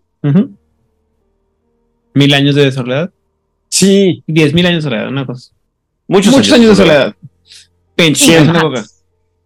Aunque sí es de un DJ, es cierto. Entonces, este, Pues de hecho supone que los, los, los herméticos aprenden esta práctica precisamente de los, de los Taftani, pero bueno, eso es aparte. eh, afortunadamente les llegó ya como muy edulcorada. O sea, un ejemplo que tenemos para que cachen cómo lo hacen, este, gracias Disney por edulcorar absolutamente todo y hacerlo dije, digerible para el público. Grande tecnocracia a través de Disney, no sé qué haríamos sin ti, quitándole el terror a los cuentos de hadas, pero esa es otra historia. Eh, en la película de Aladdin, cuando Aladdin Ujú. tiene, hace su primer deseo y su segundo deseo, todo muy maravilloso, pero el tercero es liberar al, este, al esclavo. Claramente un Taftani no haría eso, pero nos habla de el poder de la del comando sobre el esclavo. O sea, tú tienes tanto poder sobre qué que puedes incluso este, darle la libertad. También es una naturaleza. Sí, exactamente. Este, y pues si quieren saber un poco más, también pueden buscar a Ladino y la lámpara maravillosa en los cuentos originales, en donde está el genio del anillo, el genio de la lámpara, hay como mil genios más, este, que son más o menos poderosos y, y hacen más o menos cosas, pero al final del día todos son esclavos de Es una colección de cuentos muy enriquecedora que se llama. ¿Cómo se llamaba esta las mil y colección una de cuentos? Ese cuento, esa Digo, colección. podrían buscarlo nada más si pues no quieren, si quieren ahorrarse como las cientos Pero contexto. pero funciona. Me gusta el Bueno, pues sí, contexto. Sí, aparte tiene, hay historias muy, hay otras historias bien, bien chidas también. Sí. Ah, que sí. o sea, este, creo que es una manera muy interesante de. Si a, si a ti, escucha, te interesaron los Top Tani porque, como yo, caíste en la Claro. trampa de hacia hacen Kaboom, está padre que leas Las Mil y Una Noche porque te van a dar un montón de, de inspiración para. Porque sí es mucha de la Sí. visión de cómo eh, tratan, pues, pues, la magia y la iluminación, no necesariamente como la entendemos en el juego, pero te puede dar una embarradita del paradigma de, este, de Medio Oriente sobre toda esta situación um, que trasciende las capacidades humanas. Kabum. Y cabrón. Muy bien. Me Gracias, siento Odil. muy engañada. Sí, lo siento. O sea, no al nivel de examinar con la tecnología, porque creo que no lo vamos a ver, pero Muy bien. Vamos entonces a pasar a los templarios. Yay. Bueno, yo admiro el nivel de dominio que Odil tiene de los, de los Taftani. Eh, felicidades.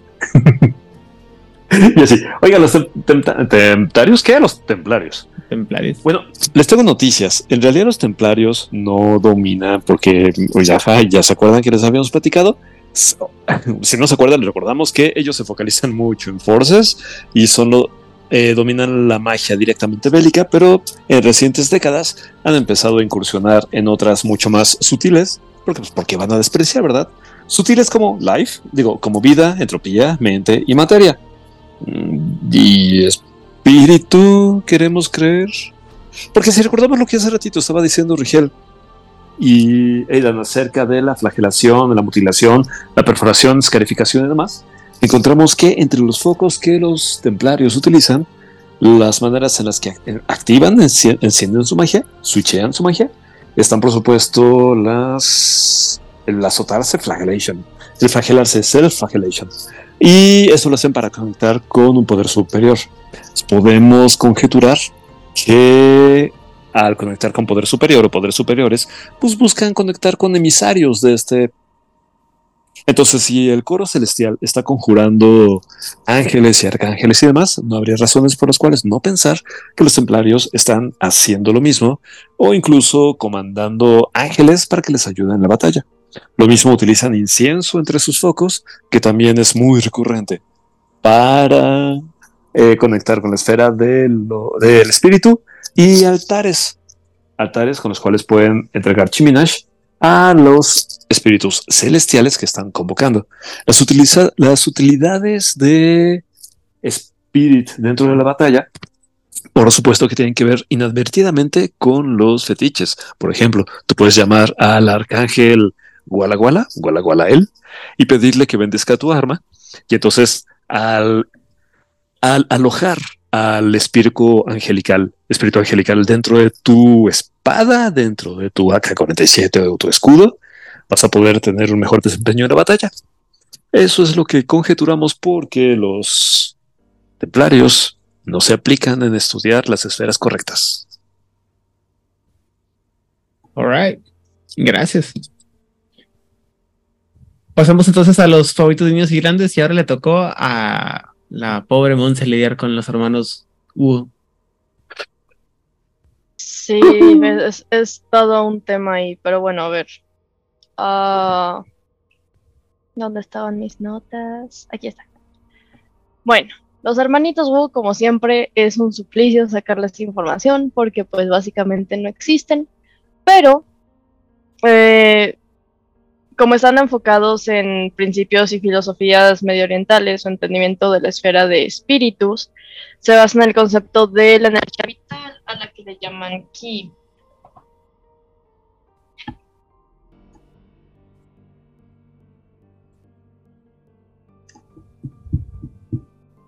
Monte. Monte está oh. muteada. Muy bien, muy bien. Yo aquí hablando como estúpida. este, ajá. Bueno, eh, como siempre, sacarles información a estos carnales fue, un suplicio porque pues todos sabemos que no existen, realmente nos los inventamos para este programa. Entonces, este... Ojalá nos hubieran salido más chingón. Realmente nos los inventamos para que Idan sufriera, pero bueno, eh, bueno. A ver, en el caso de los hermanitos Wu, como son, como están enfocados, sus principios de la magia están enfocados en principios y filosofías medio orientales. Su entendimiento de espíritus se basa en el concepto del ki, que es la energía vital. Desde la perspectiva de los Wulung, los espíritus son considerados manifestaciones de energía vital y forman parte del equilibrio entre yin y yang y utilizan la esfera de espíritus para explotar y trabajar estas energías espirituales con el objetivo de alcanzar armonía y equilibrio en el universo. Eh, esta gente cree que la interacción con los espíritus les permite acceder a técnicas y conocimientos ancestrales y a la sabiduría y los secretos del mundo espiritual y son de nuevo una de las tradiciones que utilizan la esfera para comunicarse con espíritus de la naturaleza, de los antepasados y de las deidades para buscar guía y protección.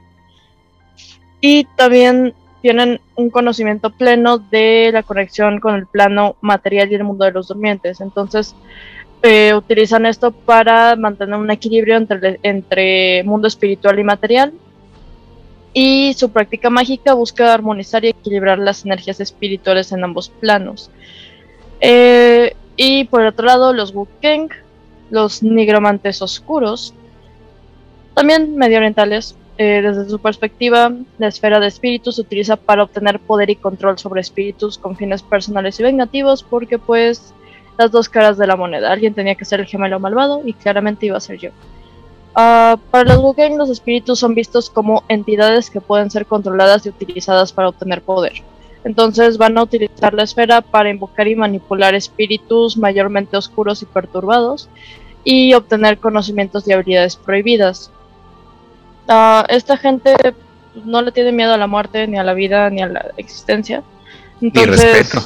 Ni respeto, ni, ni nada. Entonces no, no le tienen miedo a utilizar como sacrificios, pactos, este sí, o sea, sacrificios, pactos oscuros, sombríos con espíritus para obtener sus favores, no siempre de manera voluntaria, y aprovechar su poder. Eh, la esfera la utilizan mayormente para establecer un control coercitivo sobre los espíritus. Básicamente, yo te voy a llamar, no me importa qué sea lo que va a venir, te voy a amarrar y te voy a someter para que hagas mi voluntad.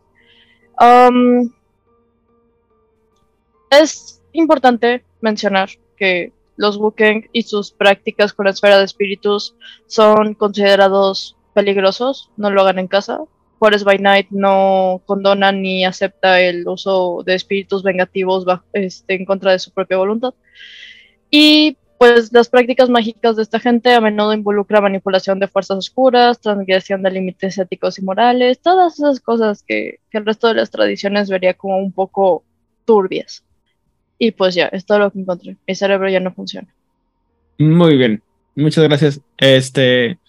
En la casa Monse, usan espíritus de la venganza, sobre todo si tienen cabezas llameantes y motocicletas chingonas. Este. Uh, HoloOnes. Hernán Paniagua.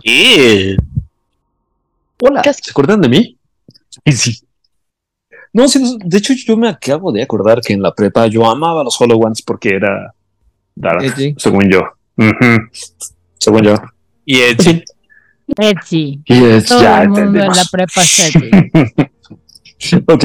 Oigan, los HoloOnes son un desmadre porque no aceptan como los tratamientos. De hecho, ni siquiera se tragan ese cuento de la ascensión. Como que mm, entre que les tienen sin cuidado y más bien lo rechazan. Entonces, eh, no te vienen manejando un paradigma como otras tradiciones. Pero hay algo súper interesante porque su magia tiene dos características. Tres. Una es el Edgy, la otra es la oniromancia, que, que es mucho trabajo de Mind, por supuesto. Y la otra, y está súper interesante, es la Hollow Necromancy o la necromancia vacía. Dejémoslo de necromancia a secas. Y es que estos cuatitos les encanta eh, comulgar con fantasmas, no con la vastedad de lo espiritual, sino concretamente la baja sombra, el colorcito negro del espectro de espíritu. Ellos hacen contratos con fantasmas, ponen fantasmas a cuidar sus lugares, les ayudan a los fantasmas a cumplir sus misiones, se llevan muy bien con los fantasmas y tienen un montón, por lo que veo, un montón de routes, de hechizos ya establecidos que les ayuda en esta relación con los fantasmas. Entonces, Spirit, en el contexto de los Hollow Ones, está clara y específicamente demarcada dentro del contexto de la necromancia. Y para la necromancia no hay nada mejor como enfocarla a través del tarot. El tarot o la Ouija son cosas que a los Hollow Ones les puede funcionar bastante bien. Las y los Hollow Ones. También eh, escribir runas, tallar runas en aquello que van a eh, va a re- residir eh, el espíritu fantasmagórico y la astrología. Y ya. Es poco lo que les tengo que contar, pero considérelo bastante sustancioso. Si ustedes buscan a un nigromante, creo que mejor que un Eutanatos, vayan con un Hollow One. Muy bien, muchas gracias, el- Hernán. Ah, la tecnocracia, entonces. Y en la tecnocracia me remito. Fíjense que está muy interesante, muy divertido. La verdad es que disfruté mucho recordar este, mis inicios en Mago. Tecnocracia siempre ha sido de mis favoritos. Y se considera al estudio de la ciencia dimensional, que no es Spirit, el estudio de diferentes dimensiones que coexisten en la nuestra de acuerdo al modelo que ellos llaman la cosmología ticoidiana. Eh, Tycho Brahe, la verdad es que no sé por qué tomaron el nombre de Tycho Brahe para, para hablar acerca de esto, excepto que estaba muy de moda en esa época, hace muchos, muchos siglos. Busqué la información de Tycho Brahe, el hombre de la raíz de plata, eh, que se hablaba acerca de las esferas, las esferas de los planetas o las esferas de los mundos, más o menos muy, muy romántico el asunto, pero se hablaba acerca de que había este, esferas dentro de esferas. Entonces, eh, Tycho Brahe fue eh, una parte sustancial en las teorías de Copérnico para determinar las, eh, rutas elípticas de los planetas que se sobreponían, es decir, eh, entraban en acercamiento y alejamiento, sobreponiéndose unas a otras, rompiendo la armonía de las esferas. Entonces yo supongo que tiene que ver mucho, mucho con eso. Eh, la verdad es que me debato eh, a mí mismo en soltarme acerca de las teorías de la teoría ticoidiana, de la teoría de cosmología, cosmología ticoidiana, porque habla mucho de cómo reescribir matemáticamente el universo como una hipercomputadora que genera entes autoconscientes que pueden generar su propia conciencia. Y como una hipercomputadora como tal puede tener un infinito número de variantes y de superposiciones y todo lo define matemáticamente hablando. No tenemos todavía toda la capacidad matemática y posiblemente nunca la tengamos para poder predecir qué es lo que va a suceder, dicen los estudiosos eh, de la matemática de las, eh, yo diría de las esferas. Pues básicamente, el primer teorema ticoide indica que una descripción perfecta de un objeto es el objeto relegado al, orden de las cosas de la divina providencia. Así fue escrito originalmente. Afortunadamente, hemos reescrito esto diciendo el universo genera instancias de todos los modelos computacionales hasta el límite de su plenitud.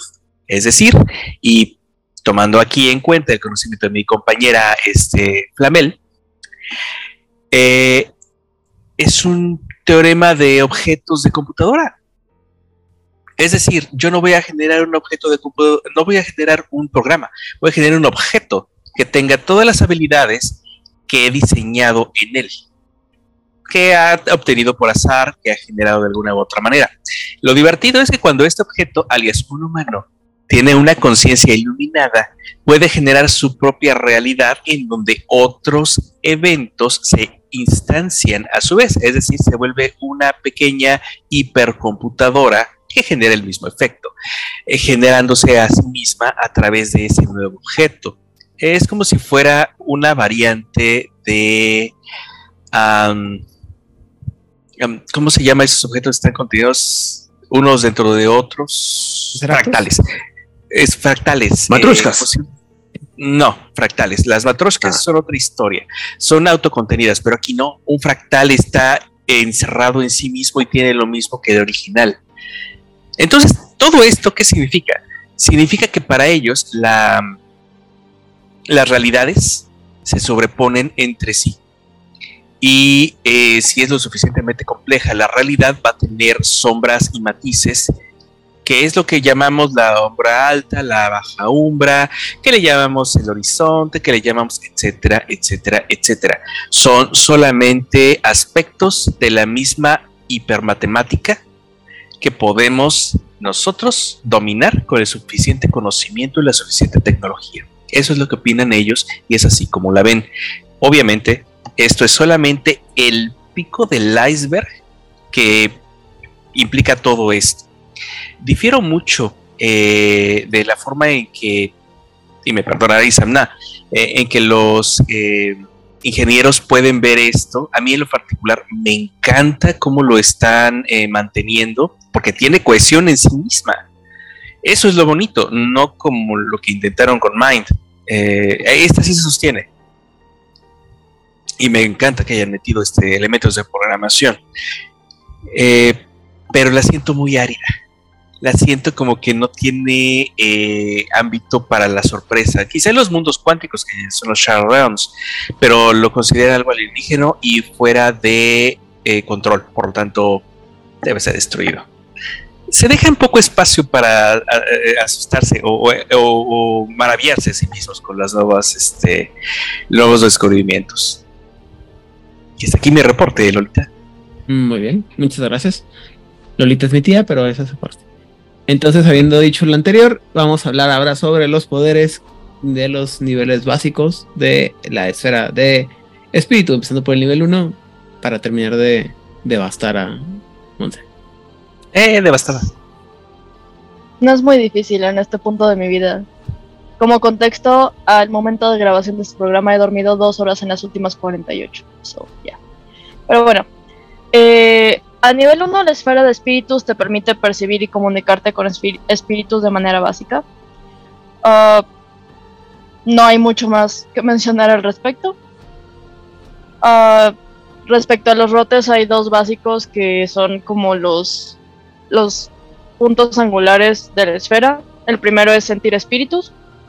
Con, con este rote el mago puede abrir su percepción para detectar la presencia de espíritus en su entorno y esto le permite tener conciencia de la actividad espiritual cercana y determinar si hay espíritus presentes en un área determinada. No da detalles específicos, pero por lo menos sabes que están ahí. Y el segundo es comunicación espiritual, que permite entablar una comunicación básica con espíritus cercanos, no con palabras, sino con gestos, símbolos, este, palabras clave, o sea, no es como que el espíritu te vaya a contar su vida de, de manera específica, pero puede, puede discernir palabras, puedes comunicarte con ellos de manera muy básica y muy sencilla. Y puedes enviar mensajes o preguntas y recibir respuestas en forma de impresiones, imágenes o sensaciones. Ah, la claridad y calidad de la comunicación va a depender de qué tanto el espíritu quiera hablar contigo y de la habilidad del mago para utilizar el rote realmente no hay mucho más que agregar porque espíritus a nivel 1 es bien aburrido. Muy bien. Nivel 2, pues.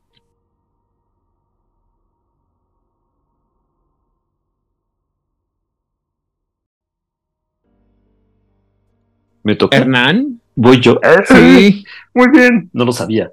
Pero déjenme les platico que el punto 2 de Spirit ay, nos permite tocar al espíritu, cualquier espíritu, cualquiera que se deje, y con su consentimiento. Porque no, niños no hagan en casa, no anden tocando espíritus sin su consentimiento. Y manipular el gauntlet. Dice, la percepción se vuelve contacto. Esa percepción de la que Mon se les platicaba ahora es contacto. El mago dedicado a espíritu puede ahora alcanzar algo con la mano a través de la celosía durante un turno o dos, hablar incluso a través de esta, hablar con entidades espirituales o tocarlas con su consentimiento por un instante o incrementar o reducir el grosor de la celosía o el gauntlet. En este último caso, cada éxito aumenta o reduce el nivel de la celosía por un punto en cada éxito obtenido. Dicho esto, un mago o también una maga no puede reducir la celosía por debajo de 4 dentro del mundo mortal, una ciudad, una, un edificio, qué sé yo. Si añade otras esferas, el mago puede, tal vez, proyectar pensamientos a través de la barrera del gauntlet, utilizando mente 4 o 5, agitar perturbaciones elementales dentro de los otros mundos, con fuerzas 2 o mejor más, imbuir objetos materiales con poder efimérico, con poder espiritual, o mater de 2, Drenar esencia de un espíritu. No lo hagan, se siente bien feo, pobrecito espíritu, pero necesitan Prime de 3. O bien, ayudar a los seres vivos a percibir o contactar con los reinos espirituales, para lo cual necesitan Life de 2. Ahí está, les he platicado qué hace y algunos roads. ¿Alguna pregunta? No. Gracias. Bien, muchas gracias. Me retiro. Nivel 3 también te tocaba, ¿qué? No, ¿También tres? Ah, no, No, sí, ah, bueno, Tienes razón. eh, que no se vaya. Bueno, originalmente el nivel 3 no era mío, era de Itana, pero este, pues como claramente podían escuchar, hoy no pudo acompañarnos porque pues la vida adulta pues está, no crezcan, es una trampa, ya lo dijo Peter Pan. Este, hoy hemos hablado mucho de Peter Pan, gente. Andan bien dudos con sus predicciones. Y su En sombra. fin, pues no es mi culpa que su sombra. Bueno, pues básicamente en nivel 3 el mago ya puede atravesar el velo entre los dos mundos, también puede convertirse en pura efemera cuando cruza, eh, puede alterar directamente el mundo espiritual y puede hacer que un espíritu pues este, se debilite o caiga en algún tipo de letargo. Eso suena como muy poco amistoso, pero pues ya vimos que acabó. bueno, la ruta que yo les traigo no es mía, de Itzamnan, y pues es pues, claramente de él. La ruta se llama Bombolai, que puede ser espíritu de 3 o mater de 2 y cardinal de 2. La ruta es nombrada como, por- como la bendición que se realiza sobre una pipa de hashish o un bong. ¿Y qué es lo que hace? Pues básicamente vas a despertar el espíritu de la droga misma haciendo la muchísimo más potente. Mientras se sostiene, mientras se sostiene el bong o la pipa, el cultista va a lanzar una bendición, la va a encender y va a inhalar lo que haya. en- Esto es Rapanui.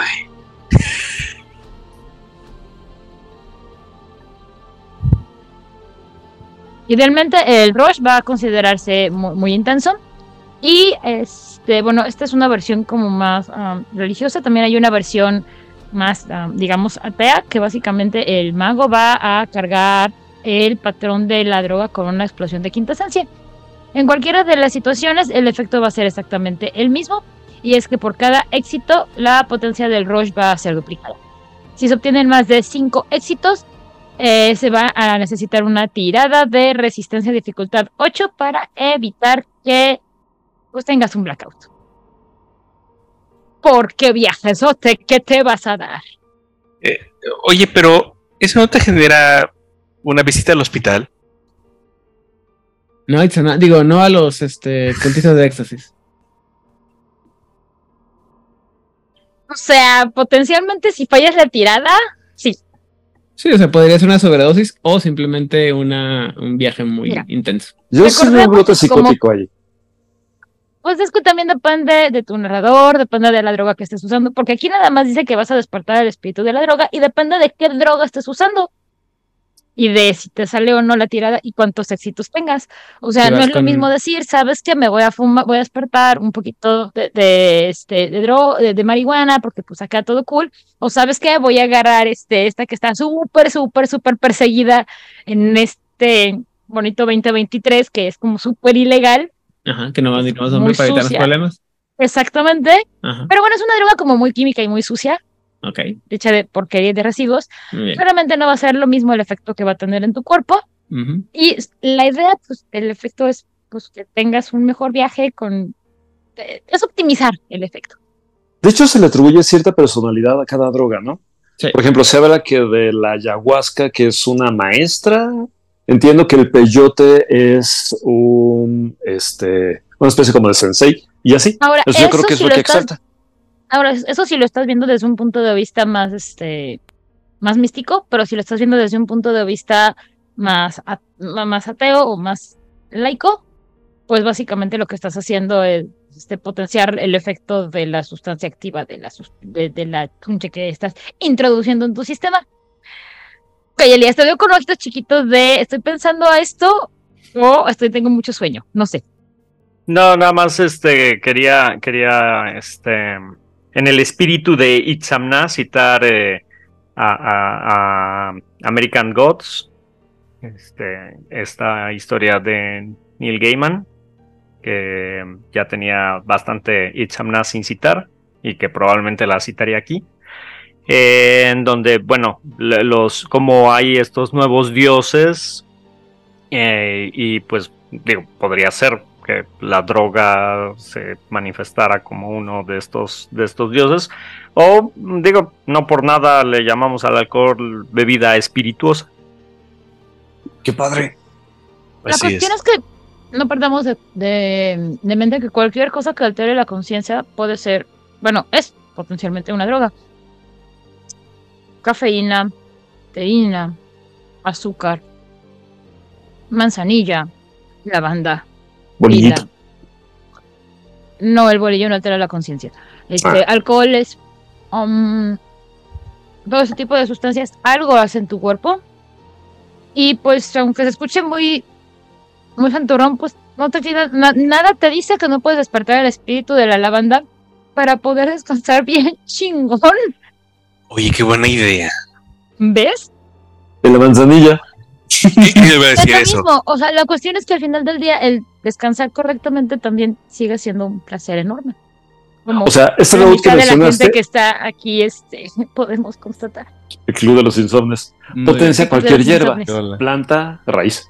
Cualquier droga, dice. Entonces, este puede ser, en mi entendimiento, sería algo este, natural o químico, pero ya tendría que ser cuestión de del narrador si permite que algo totalmente químico este, tenga o no tenga espíritu de despertar para que te dé un super rush.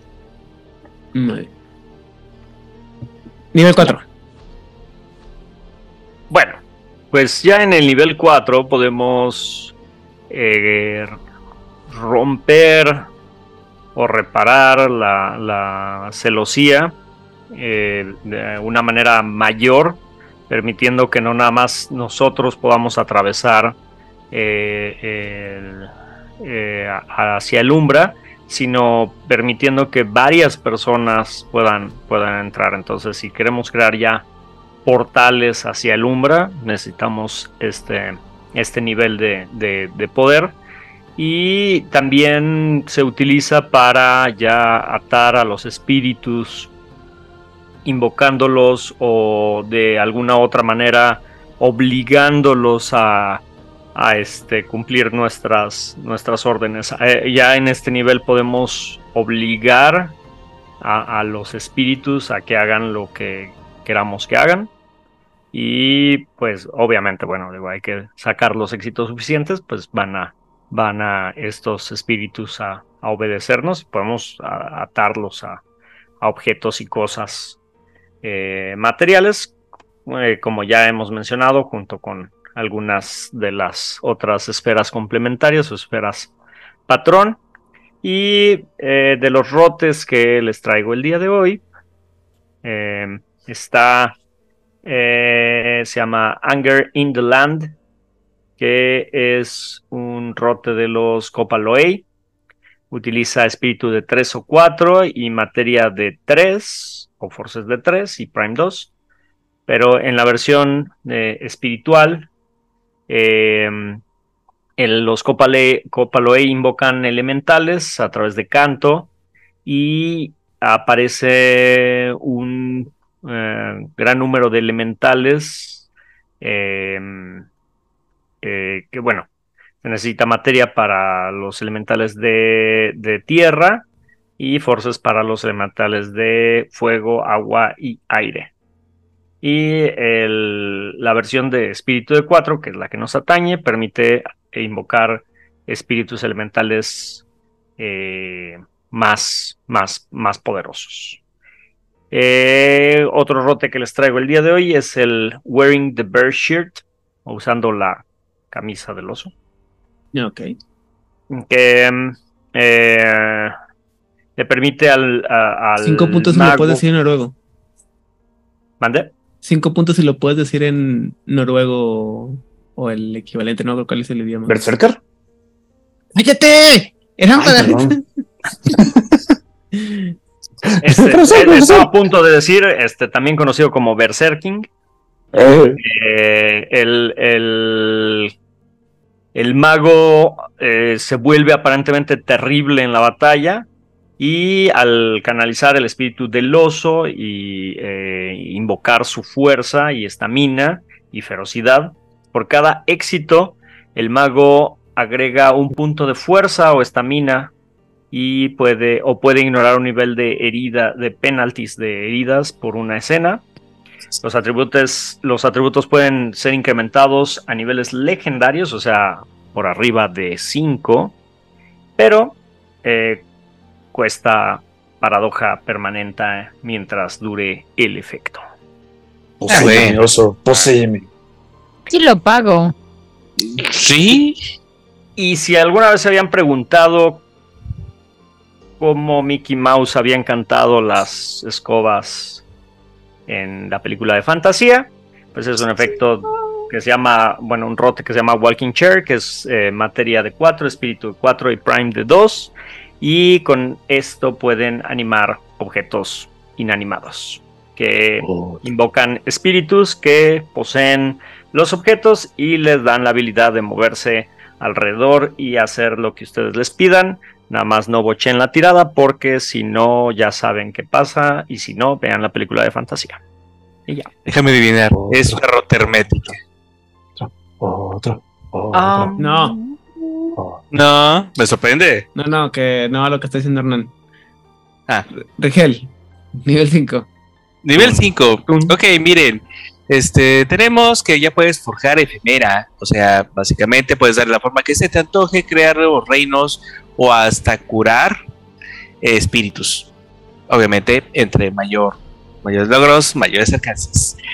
Eh, viajes hacia el exterior. Puedes pasar directamente al horizonte exterior e incluso entrar a la sombra profunda.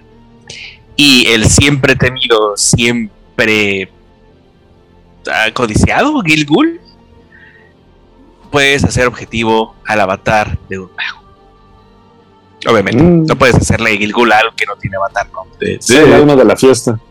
No, mátala. Muy bien. Ah, Este- yo, yo, yo, yo quería hacer una errata acerca del Gilgul. Ah, eh, porque la vez eh, creo que hace dos o tres episodios hablamos de, de él. Y, Sí. y pues, justo Odil preguntó si se cortaba la conexión de, con el avatar o se destruía el avatar. Y, y justo existen las dos versiones. Hay una versión menos poderosa que simplemente corta la conexión de esta encarnación con el avatar. Y hay otra en donde destruye el avatar permanentemente. Y ya, nada Uf. más eso era lo que tenía que... No sé cuál de decir los dos es porque- peor. Tenía la chincheta ahí este, desde Bueno. hace dos episodios, pero ya puedo, puedo dormir Creo, tranquilo en las noches. creo que la destrucción, porque claramente ya no hay manera de, porque si rompes la conexión, es el avatar poder regresar como el ciclo. Mm. Digo, está la calavera del ex mago, pero Es- el avatar puede continuar con su existencia. Es que fíjate, hay tres niveles de castigo aquí. El primer nivel es en donde eh, separas la conexión. Eso es claramente si el mago ha cometido una serie de atrocidades, pero no ha contaminado al avatar. Entonces el avatar obviamente no puede ser destruido. El segundo es cuando el avatar ha sido contaminado, ya sea con demencia o con corrupción. Hay muchas formas de determinarlo. Entonces tiene que ser eliminado el avatar. El tercero es en donde puedes o no perdonarle la vida al mago, al desdichado, en cualquiera de las dos circunstancias. Se considera lo más cruel dejarlo vivo. Y es parte de su propia penitencia. Yo pienso que es peor separarlo simplemente el mago del avatar porque es como. No, no, no. eh, saber- A lo que yo me refiero es que.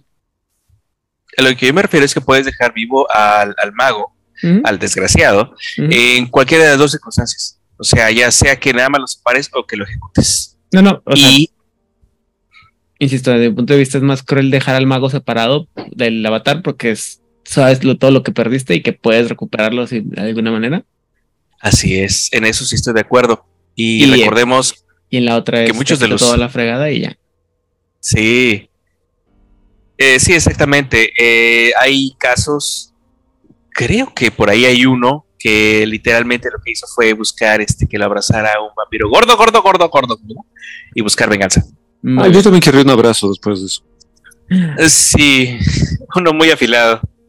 Yo tenía les- una primer que vivía frustrada porque había sido una maga y la abrazaron. Y cuando tenía que hacer cosas era de. Yo me acuerdo cómo lo hacía, y claramente ya no puedo hacerlo.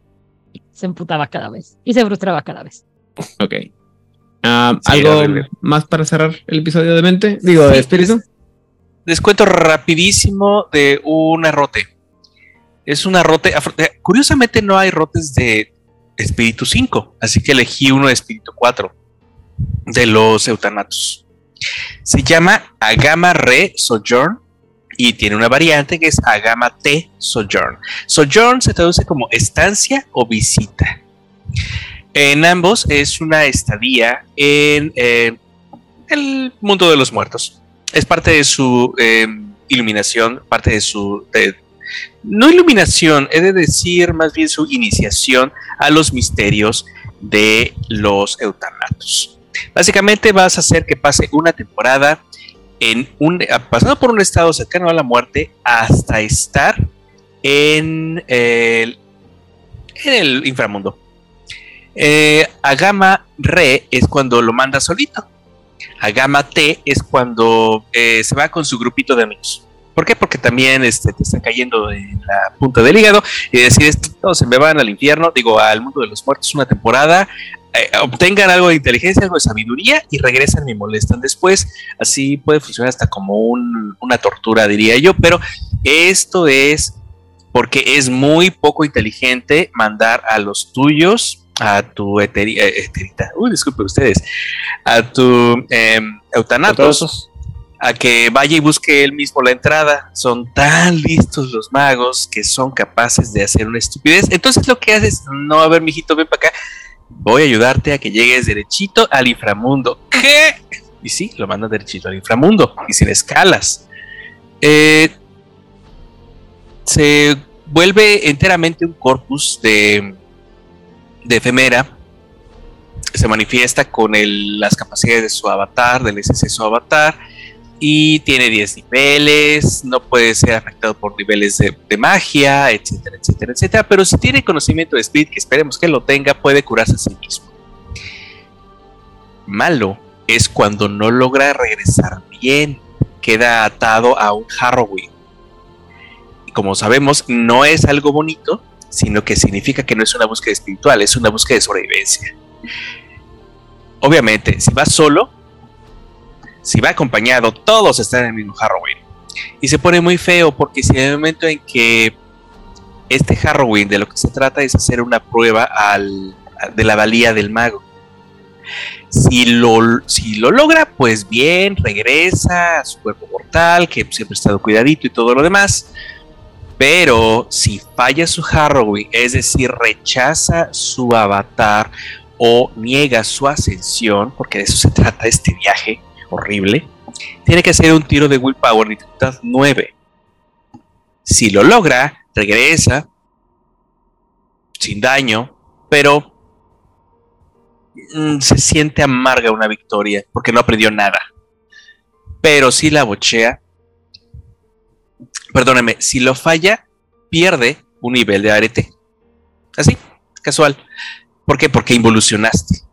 Pero si lo bocheas, tu alma es consumida por el olvido y te vuelves un espíritu espectro. Un espíritu maligno. Sí. Padre, güey. Sí, güey, imagínate. Y esta es lo menos peligroso que se les pudo haber or- eh, ocurrido a los eutanatos, porque estaban perdiendo muchos, este, muchos iniciados. Imagínense cómo estaba de original. O sea, directamente al olvido, directamente a Spectrum. sí, sí, sí, sí, sí, sin escalas y ¡pum! vámonos. ¿Hernán? Este, no, yo pensaba hacer una acotación un poco más alegre respecto a la creación de fetiches con espíritu de tres. Eh, quiero que tomen en cuenta que el hombre es un lugar muy peligroso. Entonces de repente puedes conectar algún Gafflin, un Jaglin, espíritus chiquitos que son como de los peces más pequeños de este gran océano, y decirles, oye, ¿te gustaría, tu espíritu del aire, te gustaría habitar en esta flauta? Y muy probablemente, si le hablas bonito y demás, el espíritu alegremente va a preferir habitar tu flauta, donde nadie va a querer almorzarlo, desayunarlo o someterlo, y vas a tener una bonita relación con tu fetiche al que podrás tratar bonito y demás. Entonces, sí es posible, particularmente para los verbenas, para los akashicos o para los dream speakers, el tener fetiches contentos con espíritus que son sus amiguitos habitando sus espadas, sus flautas, sus juguetes y así.